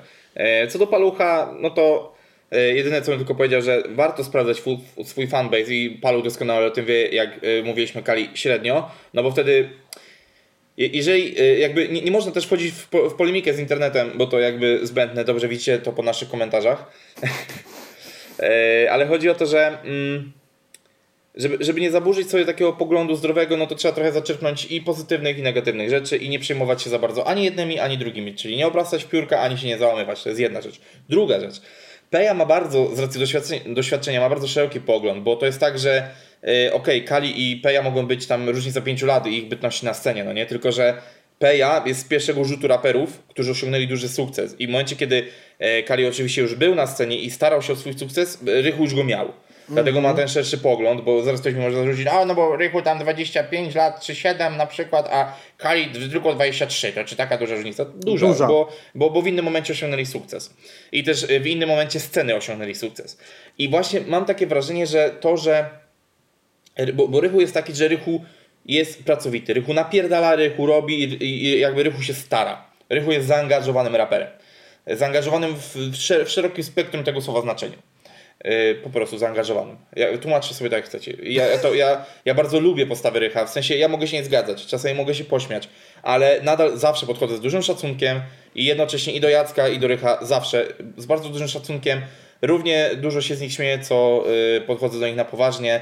Jeżeli ktoś śledzi bardzo stories, to nawet wie, że nagraliśmy płytę z Rychem i mieliśmy już nawet podpisywanie tych płyt. Hehe, taki żart. tak. Nie, ale, e, ale do, do meritum. Bo chodzi mi o to, że niestety Rychu też ma taki gorszy okres ostatnio. I nie wiem, czy. Tak? e, i no, no, trochę słabszy niż, niż wcześniej, niż by mógł się No, ale, spodziewać. ale, ale produktywnie jest najbardziej, no tak, tak, trzy tak. Bo cho- Chodzi o to, że w ciągu jakby, roku. ja, no. mówię o, ja mówię o frekwencjach i o sprzedażach, że mniej niż w latach wcześniejszych. No, ten rok to w ogóle już jest kicha, ale to pewnie wiem o co ci chodzi tam.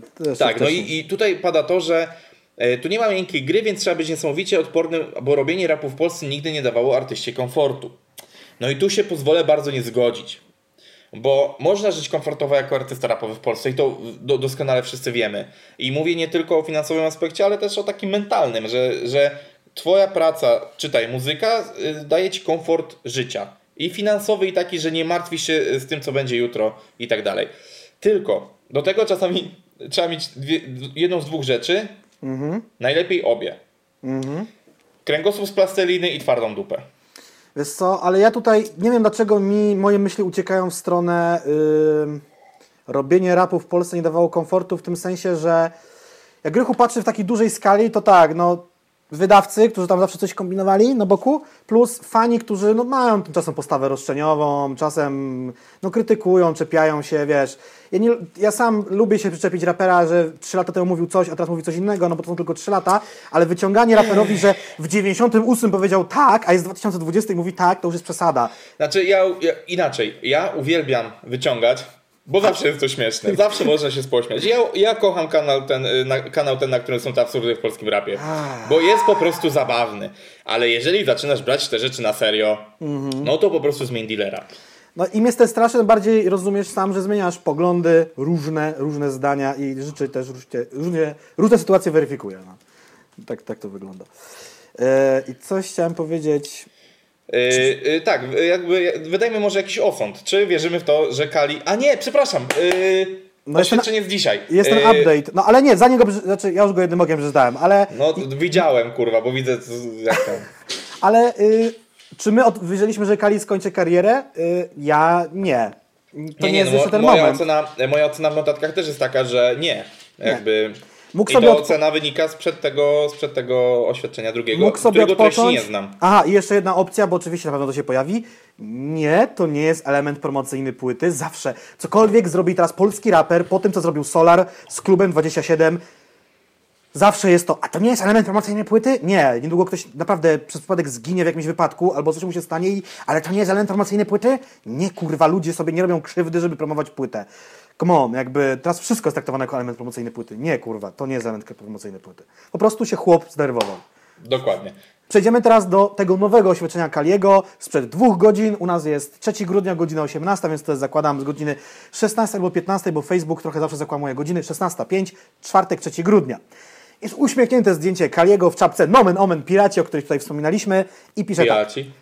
Siema Mordki, dziękuję Wam z całego serca za ogrom wiadomości i masę pozytywnej energii przesłanej mi na przestrzeni ostatnich dni. Nie zabrakło też wzruszeń. Znowu poczułem, że jak kiedyś tworzymy kolektyw miliona serc.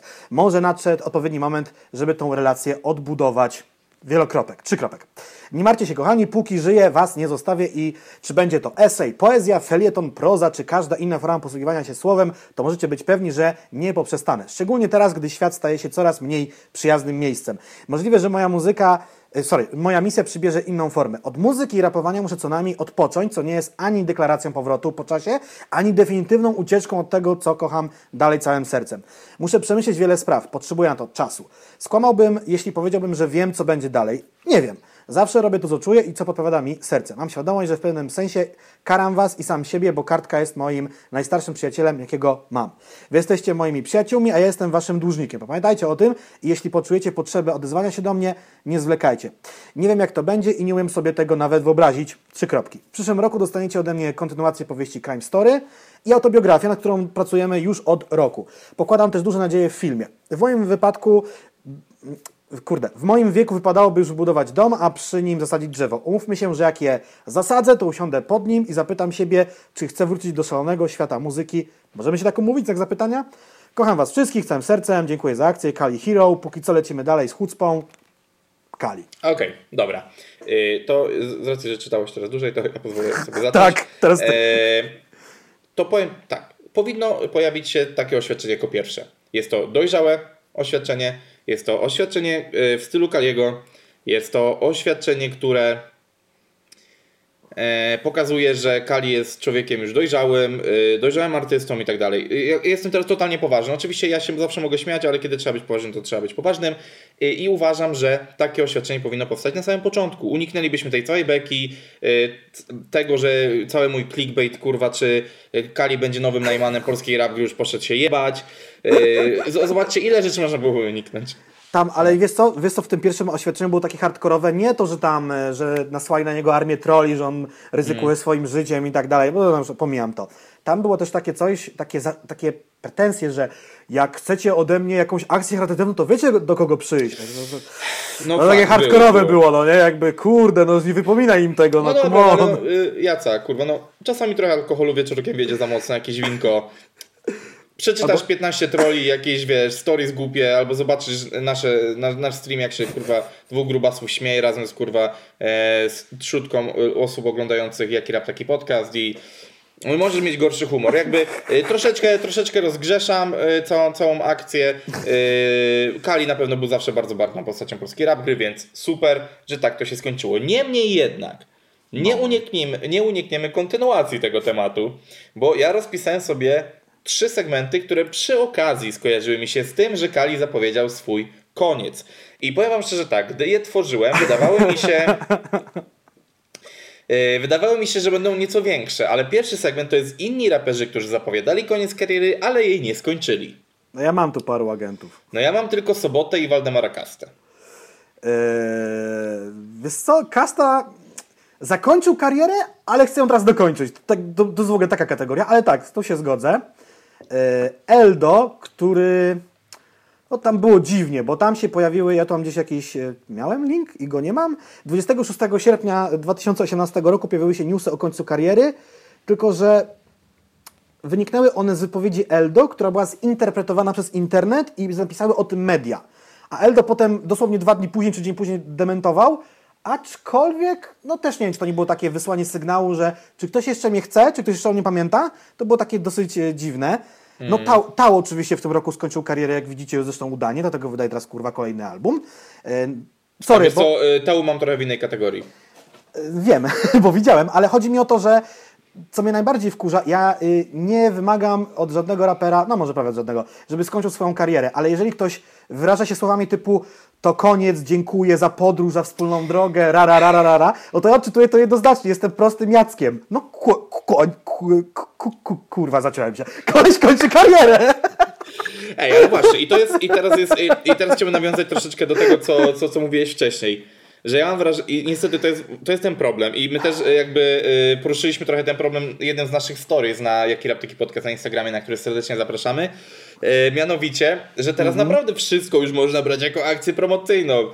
Jeżeli pamiętacie stories, mówię o tym jak Tede wrzucił to Tupac wraca? Czy coś takiego to było, tak? Yy, tak, i kminimy, czy to jest akcja jakaś Black Friday'owa, świąteczna z no marką PLN, ewentualnie ze sklepem Asfalt, z muzyką, czy może to jest zapowiedź jakiegoś kawałka, cholera wie. No właśnie, no i a co jest najlepsze? Wyniki ankiety wskazują, że ludzie też są w kropce i część 50-50, mówi, że to jest akcja tak? prom... Tak, a część, część, część mówi, że to akcja promocyjna, a część ten. W ogóle bardzo dziękujemy za interakcję, bo, bo jakby ona jest ważna, po to ten Instagram jest i też jest dla was. Yy, I właśnie, kurde, to jest no mega śmieszne, w sensie takim, że no rozjebało mnie to totalnie. Eee, no bo teraz Jest- naprawdę wszystko możemy brać pod uwagę jako yy, happening. No przypominam, że Tau też tam odwalił tą akcję na popkillerach.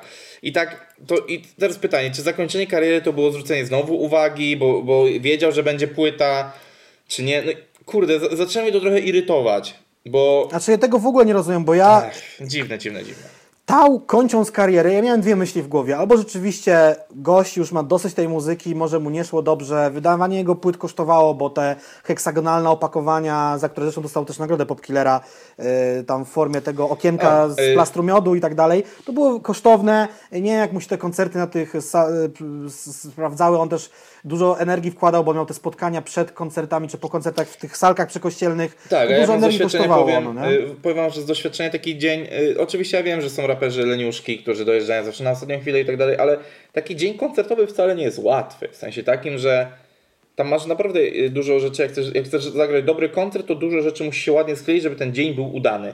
A jeżeli masz jeszcze tutaj spotkania, yy, ja abstrahując teraz od sensowności wiary, którą on wyznaje i tak dalej, ale jeżeli oni w to wszyscy wierzą, no to na pewno są to emocjonalne spotkania, e, ważne dla nich, przynajmniej dla niego. Ci ludzie też później idą na ten koncert. Każdy, skoro w niego wierzy i wierzy w to, co on wierzy i to, co on mówi, to też chciałby zapytać go o coś, e, zrobić to głupie zdjęcie, e, pogadać o Biblii, nie wiem, cokolwiek. I tak, takie rzeczy są wycieńczające. Plus przypominam, że e, nikomu nie życząc nigdy źle, no też jakby miał bardzo złe doświadczenie e, w przeciągu ostatniego roku w swoim życiu, przypominamy, e, o śmierci, e, o śmierci dziecka.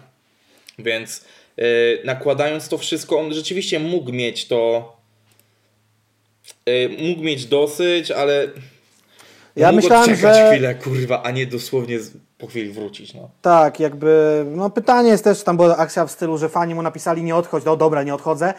Czy to było zaplanowane? Plus jeszcze rzecz, em, Od kiedy raperzy robią to, co fani każą? zawsze może mówić, że skończył ten swój vlog kręcić, no ale ja tak tego nie odbieram. E, Plus bałem się, że wróci pod trzecią inkarnacją, jako już nie wiem co, no nie, jako Horcrux. E, Słuchajcie, mam jeszcze takie dwie rzeczy, E, a właśnie, e, bo powiedziałeś o vlogach, nie? no, no, no. Czyli raport z wojny o duszę. To ja Zakończył tylko się. przypominam, że trwa nadal raport z wojny o tuszę e, i już jest 19 w dół, aktualnie na liczniku 102. Także tak tylko. Bar- Bartek jest na 102. S- Kolejna rzecz jest taka, że no Śliwa w 2018 roku stwierdził, że Chłopak Sąsiedztwa będzie jego ostatnią płytą, sorry, Zmiany w Sąsiedztwie będzie jego ostatnią płytą, no ale tak się nie stało. Yy, Po drodze jeszcze miałem yy, oczywiście Belmondo, Moody G. yy, W, Tak, to tutaj wasza podpowiedź, wasza w sensie fanów. Tak, słuchaczy, to był chyba paź, październik zeszłego roku. To koniec drogi Belmondo. Niech dla innych będzie nauczką, jaką destrukcją robią w mózgu narkotyki. Oczywiście to się nie sprawdziło. Belmondo nadal nagrywa coś. Bo ostatnio go widziałem, jak y, kazał ludziom y, pić roztwór z czosnku i wody z słoiku kiszony, bo COVID was nie złapie. Kolejny geniusz y, medycyny. Y, No Sobota, jak wszyscy doskonale wiemy, zakończył karierę tak, że teraz nagrał utwór, a coś czuję, że tam się szykuje co najmniej płyta, bo też fani go do tego przekonali. A to już mówiłem wielokrotnie, powinien olać te całe zarzuty.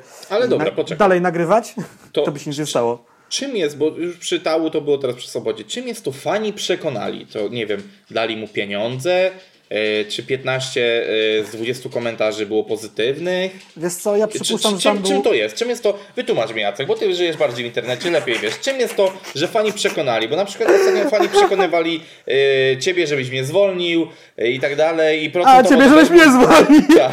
Ale wiecie, pro- to jest straszne, bo mamy tak głosowanie, musi być większość głosów, nas jest dwóch, no nie chuja, nie przegłosujemy się. Dlatego zawsze głosuję Atom. tak.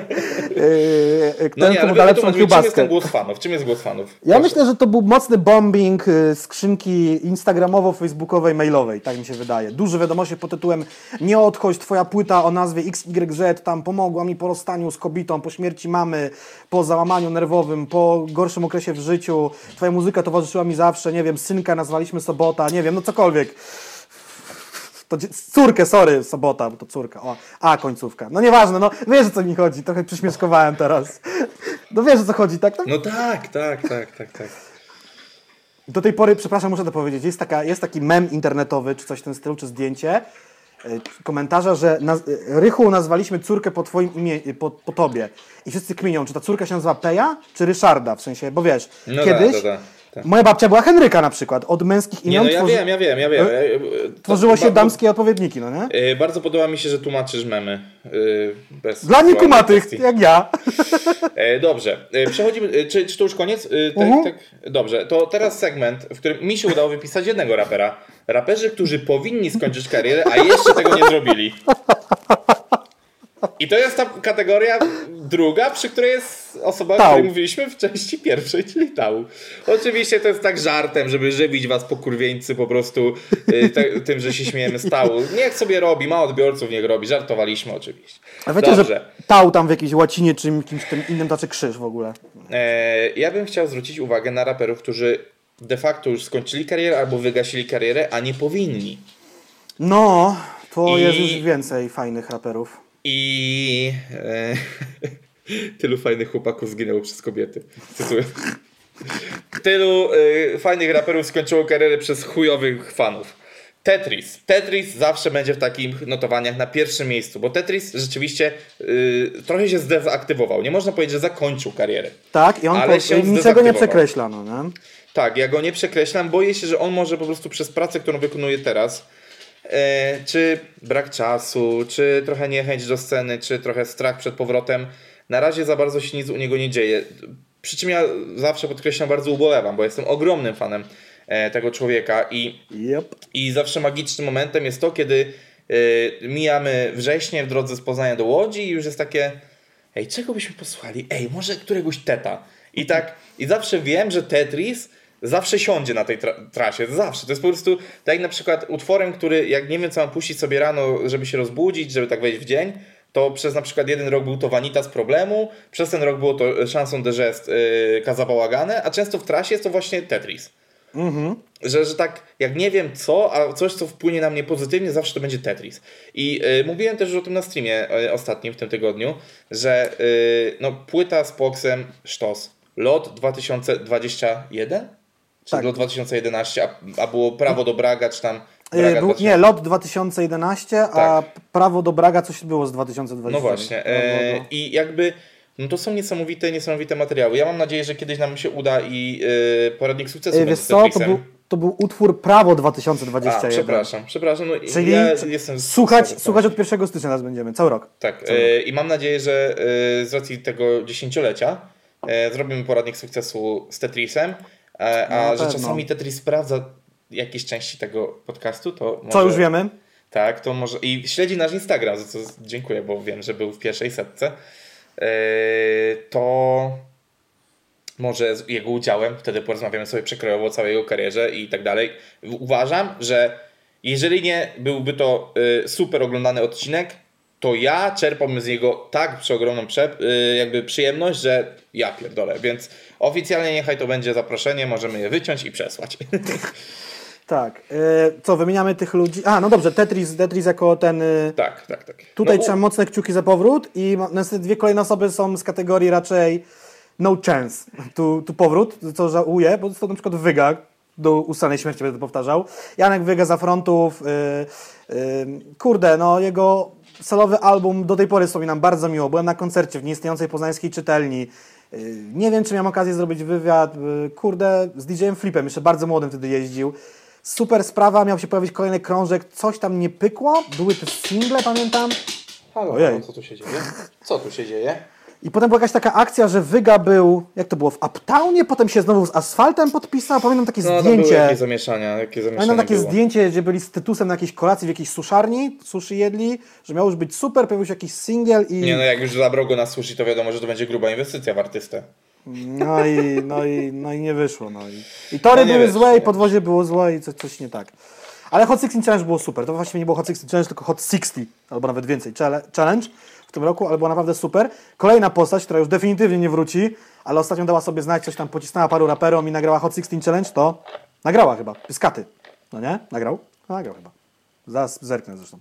Ale kto, kto, kto bo ja nie... Bo przerwało. Pyskaty. A, Pyskaty. O kurwa, gościu, no trochę tak. Trochę Zgodzę tak. się.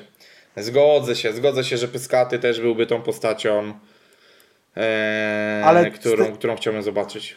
Ale z. Hot, ale z Hot 16 chyba przestrzeliłem. Nie wiem, czy nagrał Hot 16 Challenge. Nie, nie, nie nagrał, a gadaliśmy, że chyba wiemy dlaczego tego nie zrobił.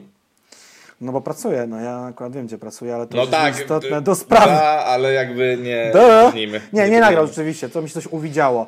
Ale nie, on miał fita, gdzie pocisnął po scenie. Okej, to była inna bajera. Był ostatnio jakiś jego fit. Dobrze, to mi się skojarzyło. Dobra. A może mieć kolejne Eee, postaci z tych ludzi? Co Znaczy nie, nie, ja, ja nie chciałem tego robić teraz tematu, bo to, bo to de facto z tego to mógłby albo się zrobić bardzo fajny stream cały, że, że tylko gadamy o tym, to bardziej chodziło mi o takie przy okazji, nabąknięcie o takich, bo wy nas często pytacie, a na płytę jakiego rapera czekacie, a czego powrotu najbardziej żałujecie, albo o właśnie, co do tematów, trzeci wymiar, bardzo bym chciał. Yy, Zrobimy na pewno. ale nie, nie, ja mówię, że chciałbym Aha. powrotu, powrotu. No wiemy, że to jest niemożliwe, to jest rzeczywiście takie, takie to jak mówię, no chance, yy, ale trzeci wymiar zawsze bardzo lubiłem. Zawsze to była dla mnie taka, yy, taki korzeń, ta, taka kotwica trochę polskiego rapu, że oni byli zawsze tacy, jaki jacy mieli być, aczkolwiek uważam, że oni na grajmowych bitach z tym flow, kurwa, to Mogliby pozamiatać. Albo na, takim, na takich bitach, jak teraz Mateo zrobił Góralowi i Waldkowi Kasie, czyli to było takie połączenie trapu z tym klasyczną wersją i to naprawdę dobrze No, było. no, no, albo wiesz, takie drillowe rzeczy i tak dalej. No bo na przykład właśnie, y, to tak y, jeszcze off-top, off-topem, yy, etap, na którym y, wychodziło TNT Włodiego na bicie Evidence'a, było momentem, w którym y, według mnie Włody zdefiniował trochę swoje nowe brzmienie. Mówię jakby jeszcze przed płytą y, z 1988, e, że no to de facto był taki true school nadal, ale podany w taki świeży sposób. To, to jeszcze nie był trap, ale to już były takie bity.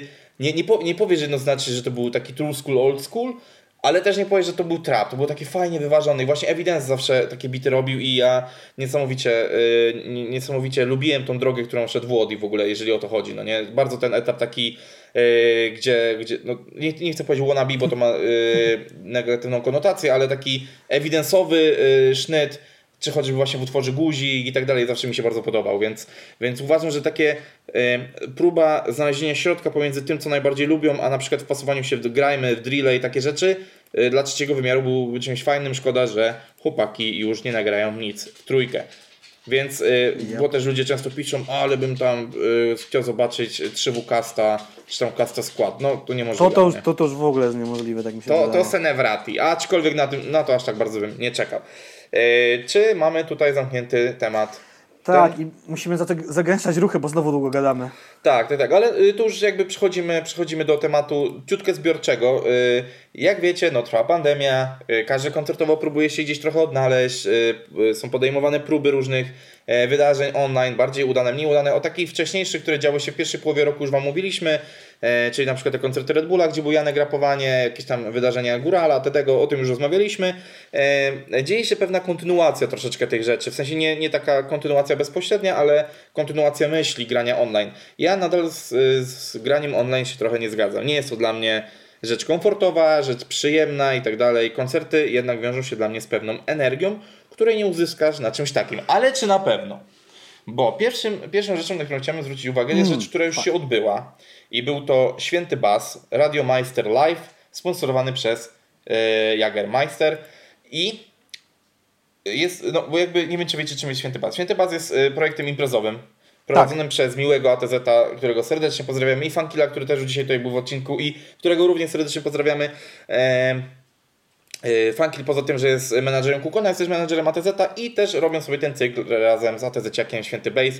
E, On też jest e, aktywny chyba na niuansie, tak? Oni też prowadzą jakąś audycję we dwóch na Mają niuansie. audycję teraz, w tym, w tym Tak. rozdaniu, że tak powiem. E, tak, w jesiennej ramówce, jak to się ładnie mówi. E, no i właśnie tutaj e, Jagermeister, który też kilka koncertów e, takich ple, e, plenerowych, pandemicznych zrobił w Warszawie w ramach e, Miasto Jelenia, czy coś takiego się nazywało? Scena Jelenia tam Scena, a no coś takiego, no coś, Pa- coś z Jeleniem paluch, było. Paluch miał tam grać, ale coś było nie tak z pogodą. Tak, ale zagrał I, później, zagrał tydzień później chyba, tak? To była taka akcja, że tam...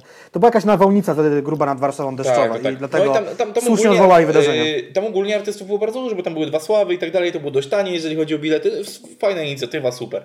No i teraz jest próba przeniesienia akcji Radio Meister, która chyba nie jest nową akcją. Ona już chyba kiedyś była, bo widziałem, że e, DJ Noz chyba brał w niej udział też, w, jakby w, poprze, w poprzednim e, w półroczu. No i teraz chłopaki wjechali tutaj ze świętym Bejsem. Powiem wam tak, e, byłem na tej imprezie, jest ona mocno undergroundowa, super się tam bawiłem. E, Którzy już nas wtedy śledzili, mogli widzieć e, zdjęcia, które nie powinny się pojawiać na moim story z, z tej imprezy i no bo z chłopakami poszaleliśmy dość mocno w Katowicach. Wszyscy się Ka- skatowali. Katowice. Wszyscy tak, się Katowice. skatowali. Ja podobno zniszczyłem telewizor w pokoju hotelowym Matę Zyciaka i Fankila. Nie wiem, nie przesłali mi rachunku, nie przesyłajcie proszę. E, I właśnie, i teraz pytanie, czy udało się ten klimat tej imprezy przenieść do netu? Ja widziałem fragment tego live'a i, i wydawało mi się to super, energiczne, w stylu chłopaków i tak dalej. I ja takie pytanie zadałem Jackowi i, i chciałbym, żebyście wy też przede wszystkim na to pytanie odpowiedzieli. Czy wy na przykład jesteście w stanie puścić sobie taką audycję, na przykład dwugodzinną w formie właśnie takiej imprezy, nie wiem, o godzinie 23 w domu, gdzie nielegalnie spotykacie się w gronie swoich znajomych na domówkę, Więcej niż pięć osób. więcej niż 5 osób i bawicie się do tego. Czy w sensie, czy, czy, to, czy, czy taki format imprezowy jest dobry jakkolwiek do domu? W sensie, chodzi mi o to, czy da się przenieść imprezę z internetu do domu? Nie wiem, czy kumacie o co mi chodzi. Ja wiesz co, ja nie obejrzałem tego świętego basu, bo to ma półtorej godziny. Fragmenty widziałem, Święty żeby... bass, nie święty bass, bas. sorry. Święty bass, żeby być zorientowany w temacie mniej więcej. Najważniejsze jest pytanie, znaczy pytanie w tym pytaniu jest takie, czy oni mieli jakiś podgląd na tą transmisję, żeby jakieś interakcje nawiązywać z ludźmi, typu, że ludzie pisali, że tam ło, Warszawa was ogląda, albo tam Kraków was ogląda, to byłoby fajne. Oni, kurde, no tutaj miły i tak, i leciał y, na wokalu, i puszczali muzykę, oni te imprezy robić umią. Yy, Tak, bo taki, bo, bo taki jest chyba background w ogóle Tak. tak. Zyciaka. No. tak, że oprócz, oprócz y, grania solo czy z Mordorem, y, te sound systemy też czy solo, czy z Wojną, czy, czy z Funkilem grają sobie I, i on jakby to nie jest człowiek tam wklejony z przypadku, że za karę go tam postawili, kurwa weź coś zrób, bo Jagermeister daje pieniądze, więc to jest odpowiedni człowiek na odpowiednim miejscu. Ja znalazłem jakieś tutaj starsze te Jagermeistrowe radyjka i z tego co widzę dwie edycje z, z spiskiem jednego mi akurat wyskoczyły i one są okej. chyba No tak, z też tego roku, bo to tam coś kwiecień, październik. No. Także takie coś było organizowane. I kurde, no to jest jakaś alternatywa y, bardziej do domu, do, do obejrzenia niż koncerty. No bo ja na przykład. A, mi się- bardziej, rzeczywiście? Bardziej niż koncert? Koncert jeszcze możesz przeżyć, bo nie wiem, chociażby ci noga nie tupie, a tutaj ewidentnie chciałbyś potańczyć, poimprezować. Koncerty jednak czasem Ale- oglądasz stojąc tylko i patrząc. Ale to mi się wydaje, że to bym puścił w tle jako muzykę po prostu. A, okej, okej. A koncert by musiał tak się skupić na ekranie, co się dzieje. I zresztą O, tak było. No, ja, dobra, cie, ciekawe, ja o tym nie pomyślałem, ale no, że wiesz, no, co tam artysta robi i potem też wiesz, artyści gadają między numerami. Nie mówię, że oni nie gadali, ale tak jest. Może jakaś oprawa być koncertu, tam, że jakieś kurwa wizualizacje albo jakieś tańce, nie wiem. I, i, I tyle. No ja kurde obejrzałem co, koncert Górala i koncert Tedego, koncertu Hempgru nie widziałem, Płomienia widziałem trochę. To były Janka. różne, różne, tak, różne stopnie tam fajności były tych imprez. Oczywiście no, im większym fanem jakiegoś artysty jesteś, tym bardziej ci się będzie podobało. Na przykład uważam, że na Płomieniu była dosyć mocna stypa, ale myślę, że fani Płomienia się ze mną nie zgodzą na przykład. no, y, y, coś, coś w tym jest, no. I jakby, tak jak mówiliśmy, tej rzeczy będzie się teraz działo trochę więcej i pojawiła się taka taki kolektyw, firma, coś, Coś. Która, nazywa, y, która nazywa się Streamde. Ja troszeczkę branżowo zaciągnąłem języka na ten temat. E, Jest to jakaś grupa z Wrocławia, która zamierza sobie, czy, czy będzie realizowała to we Wrocławiu, o bardziej tak, e, która będzie realizowała sobie serię czterech koncertów, które będą odbywały się na przestrzeni dwóch dni, 18-19 grudnia.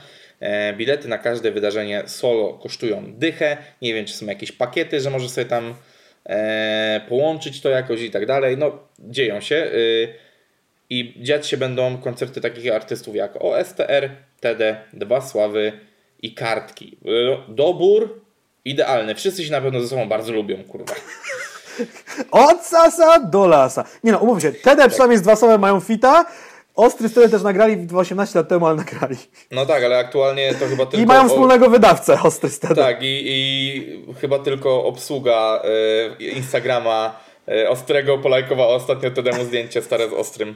Bo, bo tu chyba z chłopakami jednak nie jest po drodze. Jak wiemy, jednak Ostry bardziej sympatyzuje tutaj z y, poznańskim, jeżyckim księciem, y, a nie tutaj. wiesz co, nie wydaje mi się, że tam jest jakaś kosa, bo ja widziałem za kulisami Tedego rozmawiającego z ostrym raptem 3 lata temu, gdzieś No 17 tak, tak, tak, nie to- ma jakiejś tam wojny, no nie, w ogóle nie, nie, nie A, po no prostu, bo, bo może nie grał po prostu wtedy na imprezie. no nie no, grali obydwoje. Nie no, powiedziałeś wojna, DJ wojna i... Aha, aha, no. Kurwa, Mistrz dowcipu się odezwał. Dobra, słuchajcie, y, tak jak kołowy. szy, szybki w trend, prawdopodobnie ja co najmniej y, chcę obejrzeć y, Tedego i Dwa Sławy na Twitchu. Oczywiście nie będziemy pirackiego sygnału A rozprowadzali. właśnie, właśnie. Bo, Będziecie mogli to z nami razem. sprawdzić. To chyba My- zrobimy razem w ogóle. no. Tak, i my Wam po prostu pokażemy ten licznik, w której jesteśmy w minucie streamu. To już po Waszej stronie będzie należało kupienie biletów. Wspierajmy polską kulturę, polskich raperów. Dwa Sławy i TDS tam, nie wiem, czy Ty Tak, chcesz i, obydwóch i, i, na żadne, i tylko... na żadne akcje w stylu wspólnego oglądania na Discordzie i tak dalej nie ma szans, nie będziemy takich rzeczy robili, kochani. Boimy się po prostu pozwu. Taka jest prawda. Chciałem budować figurę taką, że jesteśmy yy, wiesz, Poważnymi ludźmi którzy- szanującymi kulturę. yy, tak. tak, którzy wierzą Nie, w to, że jednak ja- jest pewna legalność, yy, Nie, wiesz... ja yy, nie popieram piractwa i bardzo nie lubię, kiedy na pytanie, gdzie obejrzeć ten film, pada odpowiedź na CD-Apple albo Kinomanie. Nie, nie, nie, nie, nie, nie, nie, lubię No. nie lubię. E, dobra, e, więc jakby takie rzeczy się zadzieją, e, jesteśmy bardzo ciekawi tego.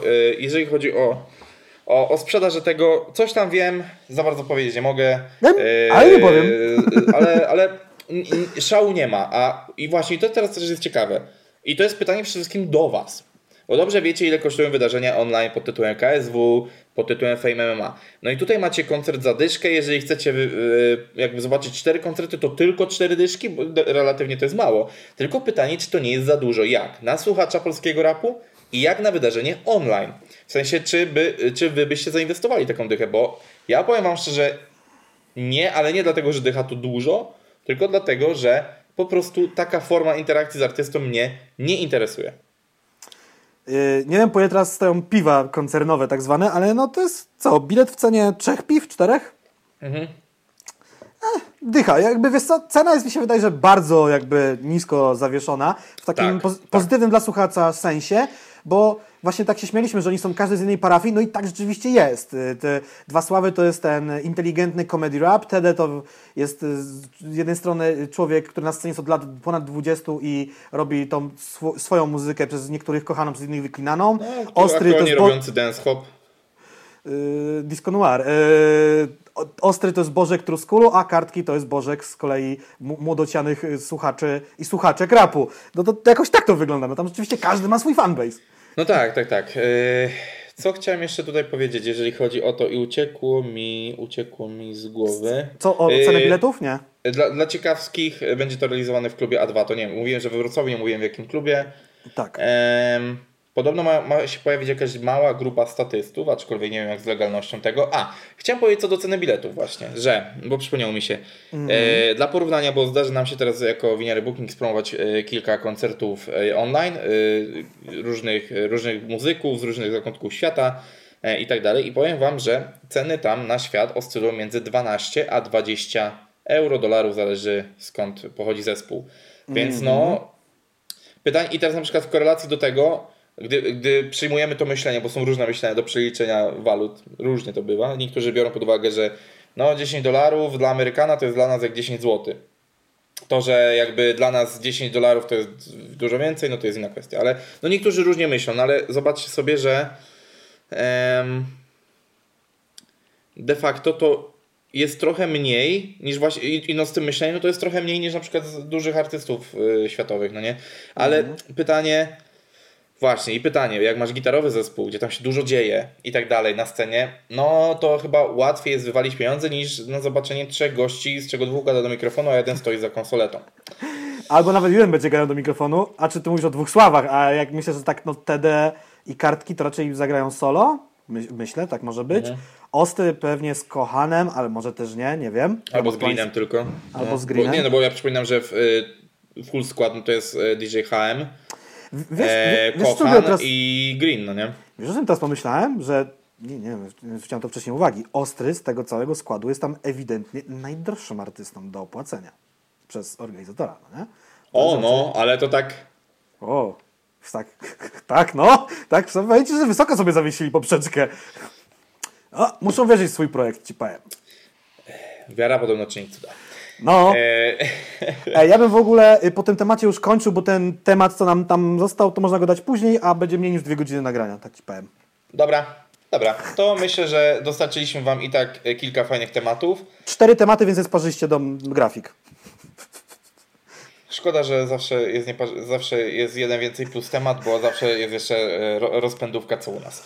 No, e, dobrze, tak. no nieważne, to jest moja, mój problem, tak? Jest, Ale jeszcze że- możemy zrobić końcówkę. Chyba, chyba, jest że to jest nasz problem. Flaga ZSRR. Tak jest. Dobrze, kochani. E, Przypominamy o wszystkich linkach w opisie. Tam znajdziecie e, formy wsparcia naszego podcastu, formy komunikacji z nami i formy, jak dostać się na nasze socialki. E, Cóż mogę Wam więcej, e, więcej tutaj powiedzieć? E, Cieszymy się z odbioru na nowym kanale. Zapraszamy Was do, do subskrybowania też tego kanału. To jest szalenie ważne, bo jeżeli teraz te kilka pierwszych odcinków przyjmie się fajnie, to zaczniemy być lepiej pozycjonowani też przez YouTube. Bo najgorsze, Tak, co może czyli- się teraz przytrafić, że jakby nam nagle bardzo jebło wszystko w dół. Jeżeli nas słuchacie na Spotify'u i w życiu nie wejdziecie na naszego YouTube'a, to ten jeden raz wejdźcie na tego nowego YouTube'a, jaki rap, taki podcast i dajcie nam suba i już możecie tam nie wracać. W sensie fajnie było, gdybyście wracali, ale... ale. E, Jako ciekawostka, jeżeli e, słuchacie nas na Spotify, to na Spotify już są dwie playlisty. E, Jedna O. stricte muzyczna, e, która jest efektem współpracy naszej, naszej i w sensie z słuchaczami. E, Jest to, no ja dzisiaj mam bardzo czerwoną bluzę, więc jakby już w ogóle tutaj czekam na memy z dorobionym e, Logo. ZSRR. E, tak, ale wracając, bo e, chodzi mi o to, że jest playlista e, rap versus e, alternatywa i tam znajdują się polskie kawałki rapowe z udziałem różnych alternatywnych polskich artystów. Współtworzona była na naszym Discordzie, więc za to serdecznie dziękujemy. A druga playlista jest to cały pierwszy sezon Jaki Rap Taki Podcast, który, uwaga, trwa 48 godzin albo 46, coś takiego. Czyli Więc- jeżeli pracujesz, w ti, jesteś tirowcem tak zwanym, pracujesz jako kierowca tira, to no, dwie doby słuchania Tak. przed tobą. Jezus. A na końcu wiesz, że po prostu samochodem do kanału La Manche masz już dosyć życia. tak to widzę. A więc y, hasełkiem, które wpisujecie na koniec, będzie dzisiaj La Manche. La, La Manche, tak. Tak. y, Pamiętajcie albo- o Discordzie, pamiętajcie o tak, Discordzie. pa- Pamiętajcie, pamiętajcie, bo tam się dzieje najwięcej, moi drodzy, najwięcej. Ale to A też więc- jest taki sposób, żeby po prostu do nas zagadać, bo Tak tam jest. jesteśmy. Zawsze ktoś jest aktywny. Albo przynajmniej to gdzieś z tyłu naczuwamy. Tak, a jeżeli bardzo chcecie dowiedzieć czegoś od nas, to po prostu oznaczajcie, wtedy się nam wyświetla to, że napisaliście bezpośrednio do nas. Oczywiście my też odpisujemy na naszych Instagramach, na naszym Instagramie i tak dalej. Yy, Dla tych, którzy dotrwali do, do końca, yy, nie dziwcie się, czemu nie ma jeszcze roz- rozlosowanego zwycięzcy płyty Taco Hemingwaya, ponieważ nastąpi ono w momencie, kiedy będzie się przetwarzał ten podcast jeszcze. W sensie, że pewnie pojawi, się, pewnie pojawił się wczoraj albo pojawi się dzisiaj. Więc A dzisiaj jest czwartek. tak jest. Yy, 3 grudnia przypominamy. A to myślisz, że do niedzieli będzie jeszcze jedno oświadczenie Kaliego i będziemy musieli to aktualizować? Chyba nie. Chyba nie. Z tymi ja oświadczeniami liczę, to że- różnie bywa. Ja liczę, że ty to jutro zmontujesz, już będzie czekało na kanale.